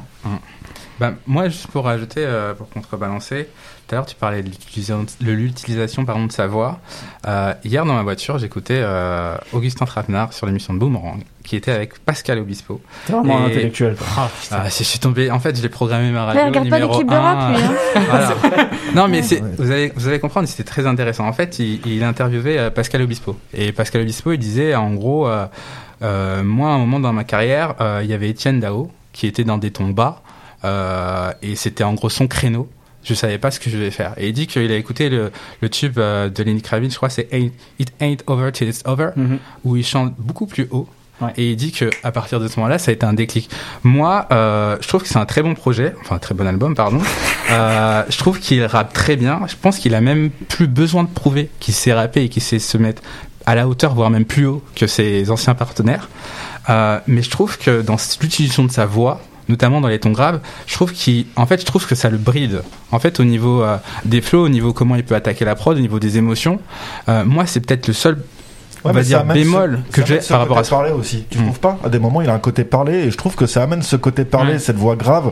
Et dans l'album, il y a des moments où sur des titres, il, il a des espèces de d'auto-parenthèses Mm. très parlées et je trouve que cette voix grave lui permet aussi de faire ça C'est vrai. et c'est peut-être euh, à double tranchant comme tu Mm. dis il y a peut-être Pour le coup, c'est pour moi là où c'est à double tranchant, c'est tout à l'heure on parlait de Laylo et je parlais de Laylo justement sur l'utilisation de sa voix et comment elle peut véhiculer des émotions. Euh, très clairement, par rapport à un artiste comme Dean Barbigo, pour moi, je vais pas dire qu'il est qu'il est en quelque sorte euh, encapsulé ou piégé dans sa voix, mais je trouve que dans la manière d'attaquer les prods, dans la manière de véhiculer des émotions, en fait, bon, après c'est vraiment le seul reproche. On va essayer d'être tatillon que j'aurais, c'est que je pense que sa voix d'une certaine manière, elle le fige un peu. Et moi, c'est le seul hic, on va dire, que j'aurais eu par rapport Parce qu'il à... a quelque chose de très monolithe en fait dans sa voix. C'est ça. Et par exemple, c'est tout con, mais euh, euh, désolé, je vais ramener le rap américain encore une fois. Euh, on prend Notorious Big et Jay-Z en fait. Euh, J'aime pas faire des rapprochements comme ça, mais euh, pour moi, en termes d'écriture, Jay-Z est plus fort que Notorious Big. En revanche, en termes d'élocution et comment il dit la rime, Notorious Big, pour moi, il était euh, genre intouchable. Et en fait, c'est tout con, mais euh, je pense que tous les rappeurs le savent. La voix et la manière de la poser et de véhiculer ce qu'on souhaite dire et comment on le dit en plus, pour moi, c'est un des arguments ou plutôt un des atouts pour un rappeur qui est intouchable. Oh là là. Ça c'est le timing que j'apprécie. mais ça, ça c'est un, morceau de, de, Gangstar comme ça. Où Guru dit justement, il se mostly the voice, tu vois. Mhm. c'est- principalement la voix qui est une porte d'entrée. Et euh, Complètement. d'accord avec toi. Et après voilà, moi ce serait vraiment mon seul bémol, c'est peut-être euh, euh, après c'est bon voilà, l'album est très bien. Euh, je pense qu'il est très maîtrisé. En fait. J'aime bien aussi ce côté un peu jeune entrepreneur, mais pas France euh, macroniste, euh, plus Oui. euh, entrepreneur charbon, euh, voilà, plus entrepreneur charbon. Et faut vraiment que j'ouvre ma société, je fasse mon label avec FJ. Et enfin, faut qu'on se- faut qu'on se démerde quoi. Mais voilà, le seul bémol, moi, c'est peut-être sa voix et qui est sur des tons un peu trop graves. Très bien, on va terminer ce bilan avec la catégorie producteur de l'année. Sur l'abécédaire, ouais. t'as fait bouger un peu la table mais sinon t'as appuyé comme il fallait voilà Dernier Une transition Alors, producteur de l'année, on a le choix entre Flemme, Just Music Beats, Junior à la prod, Narcos et Ken et Ryu. On va commencer par Just Music Beats et je laisse la parole à Jérémy. Je sais que toi, t'as as, aimé l'album en commun avec euh, Akash, Astéroïde. Oui, j'ai vraiment aimé. Euh, je l'ai- je l'ai mis, je crois, deux dans mon top quand je l'avais je l'avais fait. Euh, j'ai lu et j'étais assez d'accord avec cette critique, je sais plus où je l'ai lu, que c'était le, le meilleur album d'Akash depuis Sol Invictus. Peut-être Je crois- Raphaël, je crois- je crois que c'est moi qui l'ai crois. Eh ben, et euh, j'étais assez d'accord avec ça et euh, je pense que c'est pas que du- à- au duo Just Music Beat, mais c'est en grande partie dû euh, à leur travail parce qu'ils ont vraiment apporté bah peut-être je sais pas si- comment Akash travaille, je, que je sais pas du tout comment il travaille, mais je, je pense qu'ils leur ont apporté une ouverture. euh, en tout cas en termes des prods évidemment, c'est-à-dire euh, ils ont étendu son univers. Voilà, c'est ça que que j'ai l'impression qu'ils ont réussi à faire. Et on retrouve Akash vraiment comme on l'aime au niveau de textuel et flow. Mais voilà, la palette musicale, je trouve qu'elle s'est vraiment euh, elle s'est agrandie sur cet album. Et ce qui fait que en 2020, Akash est toujours pour moi euh, Et il y fait partie des rappeurs de l'année grâce à ce projet parce que voilà, il sonne pas dissonant en fait dans notre époque. Il est totalement ancré grâce parce à cet album. Fait, parce qu'en fait, euh, et, le duo a tout, bah, on, fait. on, fait. une petite mm. parenthèse sur Akash, c'est simplement qu'en fait Akash, tu sais souvent on dit ouais mais en fait les, les mecs qui peuvent rapper jusqu'à 40 ans, ouais mais en mm. fait Akash il sort de la musique tous les ans en, fait, en, fait, il est toujours dedans, tu vois. Il est toujours dedans, il écoute toujours ce qui se fait aux États-Unis, à Flint, euh, la ville pas très loin de, pas très loin de Détroit, à New York. En fait, il est au fait, au fait de ce qui se passe. Alors, il est pas au fait des trucs actuels, et, de façon, et tant mieux quelque part, tu vois. Ce serait vraiment horrible, je pense qu'Akash fasse des trucs euh, de jeunistes. Mais en fait, il est au fait de, ce qui se passe, et c'est très bien, justement, pour rebondir à ce que tu disais, qu'il aille voir des mecs comme, euh, comme Just Music. Bon, ça fait, c'est pas la première fois qu'il travaille avec eux, évidemment. Mais Just Music Beat, c'est exactement ça. C'est-à-dire que c'est des mecs qui viennent de cette école du rap euh, East Coast, on va dire, de manière très large, avec le sample comme base de travail, avec un grain sonore très particulier, mais qui sont euh, dans leur temps en fait. C'est-à-dire hmm. qu'ils vont, ils vont aller chercher parfois des, des rythmiques plus, euh, plus lentes, presque trap. Tu vois, je pense au morceau Ponce Pilate sur l'album. Je pense aussi à un morceau qu'ils ont coproduit pour Ron Bryce, qui est un, album que j'ai beaucoup aimé moi cette année, Pédigré des Grands, euh, qui est le morceau Large par exemple. C'est une rythmique qui est très lente, tu vois, très trap d'une certaine manière, mais avec un sample très aérien, etc. Moi, enfin, Just Music Beat, j'ai d'ailleurs fait un, un, billet sur eux donc dans, dans le, dans le, dans le bilan de l'ABCDR du son. Pour moi, c'est probablement. Alors, c'est peut-être pas les mecs qui ont eu les hits, tu vois, c'est peut-être pas les mecs qui ont eu une espèce de formule qui s'est imposée comme flemme dont on, dont on va parler après. Mais juste en fait, pour tout le parcours qu'ils ont depuis 10 ans, on parlait d'In Barbigo, moi je les ai découverts sur Inception en 2012, tu vois, mine de rien, euh, de Dean Barbigo. Mmh. Tout je crois qu'ils avaient fait euh, le premier projet de Virus. Moi, c'est comme ça que j'ai découvert, c'est Virus qui m'en parlait, je crois que c'était dans les années de 2010 même. Ouais, c'est ça. Moi, la première fois que je les entends, je crois, Just Music Beats, c'est sur l'album Diaspora de SAT et il sort en 2010 donc tu vois ça doit tu vois donc c'est vraiment ça. 10 ans. et euh, donc tu vois ils ont une espèce de, de, de, de course de fond à une époque où c'était pas facile. En plus, tu vois, début des années 2010, quand t'as, quand t'as ce style de rap là, alors qu'on est à l'arrivée de la trappe, euh, c'est pas facile, tu vois. Et en fait, ils ont, ils ont eu un travail de fond, à travailler avec euh, une, vraie école, une vraie école de rappeurs, tu vois. Ils se sont rapprochés d'Akash, ils sont travaillés avec Perso, mm. euh, donc rappeur qui a sorti un, très bon EP aussi cette année. Ils ont été très productifs cette année en plus. Et mais cette année, en fait, d'un seul coup, j'ai l'impression que tout s'est connecté pour eux, tu vois. et, et en fait, à chaque fois, j'ai jamais entendu une mauvaise prod d'eux. Alors ça, ça réinvente pas peut-être la roue, mais c'est pas non plus un truc de gardien du temple hyper classiciste quoi. Il y a toujours des, des, des, des grains, des sonorités, une, une, une recherche sonore chez eux que je trouve vraiment formidable. Et, euh, et ouais, c'est la raison pour laquelle j'ai écrit sur eux parce que ça, ça vient récompenser ces 10 ans et, euh, et ils sont ils, ils, sont dans le temps ils sont alors ils sont pas dans les tendances jamais dans la tendance toujours dans la bonne mm. direction bah c'est un peu ça chez eux. Mm. ils sont dans la bonne direction en fait. Et, euh, et toutes les prods qu'ils ont fait sur tous les projets que ce soit des des, des, des choses on peut citer Cham Double Zulu JL JL, Muse, justement, Muse, dont, dont, dont, dont, a beaucoup parlé, beaucoup parlé Manu cette année voilà, moi en fait à chaque fois je trouve qu'ils ont vraiment un truc, euh, un, un, son à part dans le rap français. Mm. Euh, et ouais, ils ont une super année 2020. Pour moi, euh, voilà, c'est un peu des outsiders, tu vois, dans la liste qu'on a. C'est pas c'est pas des hitmakers, mais c'est peut-être ceux qui, qui m'ont le plus impressionné en fait. Et ce que je trouve intéressant aussi, c'est le fait qu'on a cité beaucoup de projets où il y a souvent un ou deux producteurs. Euh, bah, Flemme en parlera tout à l'heure par exemple sur le LMF. Akhenaton, voilà, il est ce qu'il est, et pourtant il y a marqué X Just Music Beats. Mm-hmm. Et c'est assez rare d'avoir quand même une pointure comme ça qui s'associe un. Alors, on, on, je, je crois qu'ils veulent faire ce, ce, disque depuis euh, plus de 10 ans. Et ils n'ont jamais bah, réussi à le faire en fait. J'avais demandé ça. Euh, je, trouve vraiment bien d'avoir un gros nom comme ça et d'avoir le nom du producteur marqué en gros sur la couverture. Et bah voilà, ça, ça, ça, ça, ça c'est raison en fait. Ils ont tellement apporté à, à la chaleur de l'album que voilà, ils, ils méritent d'être dessus. Et c'est intéressant dans un pays où comme la France, où petit à petit les beatmakers commencent à émerger, mais globalement, enfin, il y en a beaucoup, ils restent inconnus, leur nom reste inconnu en fait. Là, pour le coup, bah, grâce à ça, moi je les connaissais de nom seulement, je savais qu'ils avaient fait des prods de temps à autre. Là maintenant, j'arrive à les identifier parfaitement. Et Ils montrent un peu plus leur tête en plus maintenant. C'est génial, c'est génial pour eux. Un autre producteur qui est de plus en plus identifiable, vous l'avez évoqué deux fois, c'est Flemme, euh, notamment avec l'album de Frisco Orleans. On peut aussi citer euh, euh, l'album de, euh, Django. de Django, SO le Flame. C'est pas nécessaire de le C'est juste, c'est juste pour le, le, le titre. C'est juste pour le titre. SO le Flame et Django. C'est juste pour le titre. mais voilà, il a quand même travaillé dessus. je, je, te, je te laisse la parole. Euh, euh, pourquoi pas Alors, euh, je sais pas si j'ai énormément de choses à dire. Euh, je, peux, je, peux, je, peux, rattraper la balle au bon si tu bah, pas à l'aise là. Juste, il y a le morceau Freezerel, je pense que là tout le monde sera d'accord sur c'est une la prod de, de, ce morceau. Non, mais c'est une production de la mienne. J'ai lu en gros que lui-même considérait que c'était sa meilleure production ouais, tout à fait, actuellement. Il l'a dit sur Twitter. et voilà, ça a été une claque pour énormément de gens par contre, ce que j'aurais à lui reprocher, alors encore une fois que sur LMF, parce que j'ai pas écouté par exemple Django, euh, c'est le côté, euh, bah, c'est très, c'est tellement homogène que il y a un moment je me disais mais ah, en fait il y a eu un changement de track là. Ah ouais d'accord, j'avais même pas remarqué. Et c'est peut-être un reproche qu'on peut plus faire à la drill en tant que genre, et c'est pas tant en flemme, c'est juste qu'il applique les recettes. Bah oui et non. Ça laisse toute sa place au rappeur, donc ça c'est super intéressant. Mais en même temps voilà, c'est tellement. En, fait je pense on va faire une seule prod en fait. Je, pense, je pense qu'en fait c'est surtout que au-delà de la drill, mm. qui a un type rythmique en fait surtout, euh, c'est surtout que je pense que flemme me contredira peut-être s'il écoute cette émission, etc. Mais je pense que c'est un mec qui a beaucoup écouté euh, Savage Mode, par exemple, de, de 20 Watt Savage et Metro Boomin, où c'est effectivement sur des mélodies mineures, très vaporeuses, tu vois, où t'as parfois cette impression-là. Et euh, je trouvais que c'était beaucoup le cas sur euh, Projet Bluebeam, et que justement, il, apporte tellement de petites touches de nuances d'un morceau à l'autre, qu'au final, je trouve que c'est un peu moins le cas. Mais effectivement, il y a ce, toujours ce truc d'avoir des mélodies mineures. C'est c'est noir pendant tout le long de l'album. Donc effectivement, je peux comprendre ta remarque. Je sais pas si je suis. Ça vient de me sauter à l'esprit en fait. Hein. J'y ai pas du tout pensé.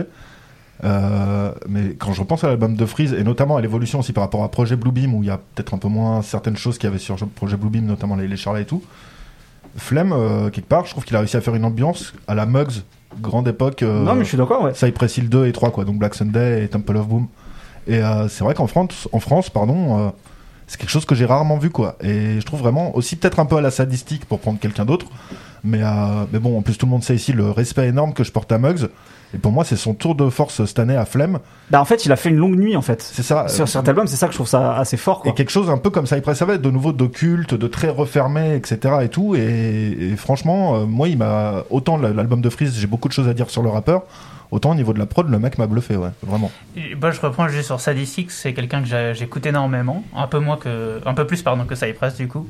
Et ce qui manque pour moi dans son, en tout cas son travail sur LMF, c'est sur Sadistic, en tout cas ses prods, il y a un truc un peu céleste, je ne saurais pas dire, un peu mmh. angélique que là il y a clairement pas euh, comme tu dis c'est plus cryptique assez, démoniaque là. Et, et, ça pour une si, moi j'aime j'aime avoir un peu de chaleur et en fait là vraiment il n'y en a pas du tout c'est vrai qu'il y a ce truc euh, un peu euh, un peu j'allais dire évangélique d'où Jésus mm. un peu un peu aérien chez chez, chez Sadistic notamment son travail aussi avec No de Cunning mm. voilà par c'est très très soyeux et voilà ouais. Mm, mais par contre je pense que clairement on, on, parlait tout à l'heure de de, de, de, l'impact de Freeze sur je pense aussi sur sur plein de rappeurs qui vont réessayer de faire des choses qu'ils osaient peut-être plus faire avant parce qu'en termes de formats commerciaux. Euh, voilà, on était vraiment sur une période euh, pour grossir le 13 Zumba. Je pense que c'est pareil avec l'impact que va avoir Flemme en fait en termes de production avec cet album-là. Quoi.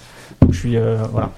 Je suis assez curieux. Oui, oui, Wafa. Non, d'accord. Autre producteur, non, autre producteur un peu moins obscur, un peu moins, un peu plus lumineux, peut-être Junior à la prod, qui cette année a je cite, euh, produit sur l'album de PLK, sur 13 blocs, euh, sur le Dean Burbigo, Maes, Captain Roshi, etc.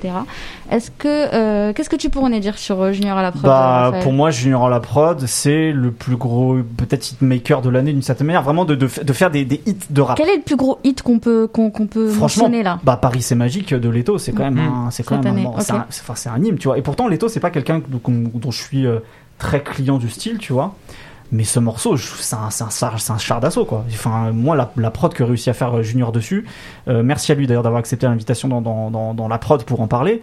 Le travail qu'il fait dessus en plus ce que j'adore c'est que c'est vrai qu'on était dans une période où les prods étaient hyper chargés notamment au niveau du beat. Il y avait plein de roulements tu vois c'est hi-hat qui roulent tout le temps etc ou plein de plein de 808 qui montent qui descendent. Bref c'était des prods très très chargés moi ce que je trouve fort avec euh, avec Junior c'est que il peut faire des prods très simples au niveau au niveau de la mise en son très simple au niveau de la, mise en rythmique. Il y a quasiment rien, tu vois. Même sur euh, sur l'album de 13 blocs, euh, le morceau euh, le morceau Gustavo il fait mais c'est quoi cette histoire? Diplomatico. Diplomatico, merci, j'avais un fou. C'est lui qui le fait et en fait la caisse claire, elle est mais elle est rikiki, tu vois. alors que d'habitude les caisses claires, tu vois, c'est des trucs qui sont faits pour péter un minimum. Elle est vraiment rikiki, mais il n'y a pas besoin en fait. Il est, dans il est dans une minimalisation de son son, mais ça pète toujours autant. Le mec est capable de faire des hits, des bangers, quoi. Et ouais, en plus, il est capable, comme tu disais, en fait, tu vois, t'as cité à la fois, il fait des trucs pour Dean Burbigo, et d'ailleurs, le, morceau, c'est un des singles de l'album, il est très bien. Euh, et en même temps, faire des trucs pour 13 blocs, tu vois, ou pour Leto. Et il a l'air un peu avec tout le monde. Euh, il a sa patte, mais il arrive aussi à se fondre au service d'autres. Et euh, Junior, enfin, je trouve que voilà, c'est pour ça que je dis, c'est pour moi le plus gros hitmaker vraiment de rap. Si on vraiment doit parler de, morceaux rap, c'est vraiment le plus gros hitmaker cette année.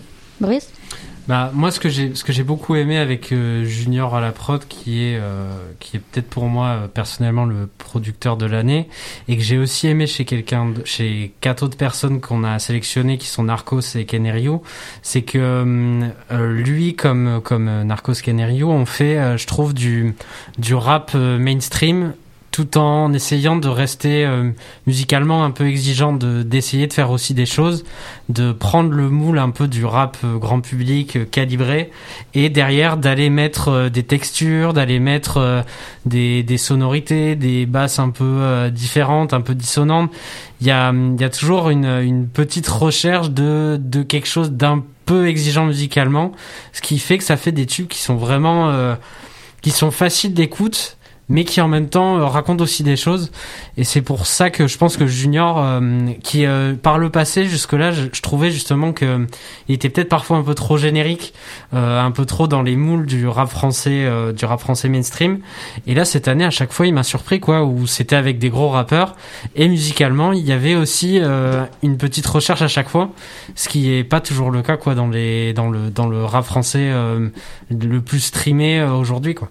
Je te laisse la parole, Brice, et on va terminer avec euh, Narcos et Caneriou, euh, qui ont notamment euh, produit beaucoup sur l'album de Dinos, hmm. Stamina, et aussi sur l'album de La Crime, parce qu'ils sont aussi dans, dans Spectacular. Bah, pareil, alors euh, Narcos, donc Narcos chez ces deux beatmakers, Chapeau Eisenberg, et ils, ont, ils sont très souvent accompagnés de Ken qui sont en fait sur la structure spectaculaire de de Oumar. Euh, moi, j'ai, moi, j'ai vraiment pris en termes de prod, euh, j'ai pris une petite baffe en fait avec euh, avec Stamina de Dinos parce que à la fois il y avait un, un truc de de, ils ont vraiment, ils ont énormément participé au, à l'espèce de palier qu'a passé Dinos dans le sens où euh, ils ont pris des formules qui sont euh, pareil, un peu comme Junior, euh, qui sont faciles à l'écoute et en même temps musicalement il y a quelque chose d'un peu euh, qui va un peu plus loin quoi. Et du coup ça permet un peu de réconcilier les gens qui veulent écouter du rap euh, un peu les, tranquille et les gens qui ont envie de vraiment écouter de la musique et de se concentrer dessus.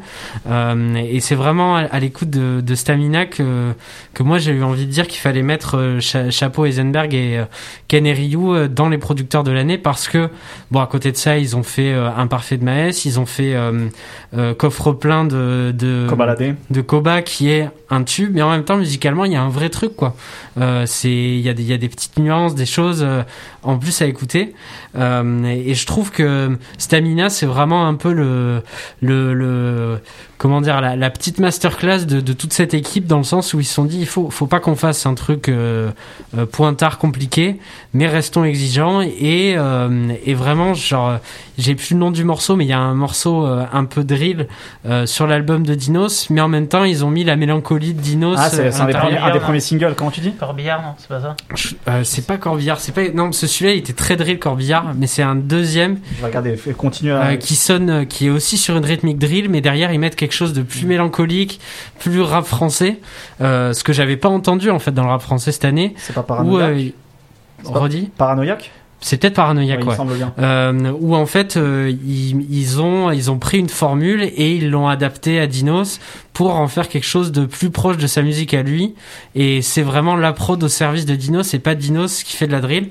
Même si sur Corbillard l'exercice est plus euh, drill classique et d'ailleurs on a, des gens lui ont reproché. Moi j'ai bien aimé le morceau, mais euh, mais je trouve que Paranoïaque c'est vraiment un bon exemple de pourquoi toute cette équipe euh, Narcos, Ken et euh, ils sont vraiment intéressants, ils ont été intéressants cette année.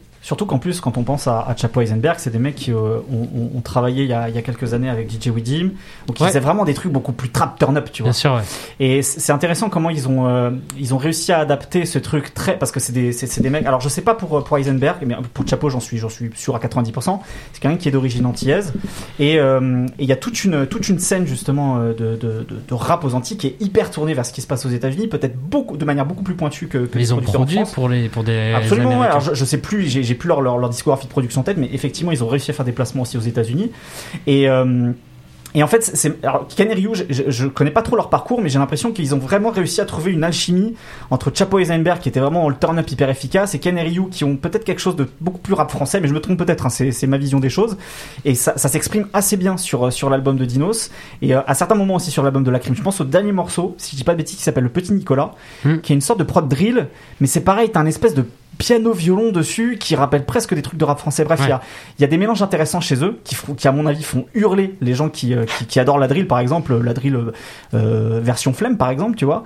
Mais pour moi, tu vois, c'est des mecs qui vont, qui vont, qui vont faire des mélanges, quoi. C'est un peu des alchimistes, tu vois, qui vont faire des trucs. Et, euh, et parce qu'ils ont le talent pour, ça fonctionne bien sur, sur les deux albums en l'occurrence. Très bien, c'est la fin de notre bilan. Merci à vous d'avoir été au rendez-vous pour ce nouveau podcast. Merci aux participants Zo, Brice, Raphaël, Sébastien et notre invité Jérémy de la Formule Secrète. N'hésitez pas à vous abonner à sa chaîne YouTube. Merci à Florian pour l'enregistrement et de notre côté, abonnez-vous à nos différents comptes pour suivre notre actu. À très vite. Check, check mon abécédaire. ABCD. L'abécédaire, l'abécédaire. Je connais par cœur mon abécédaire du son. Son abécédaire, ouais.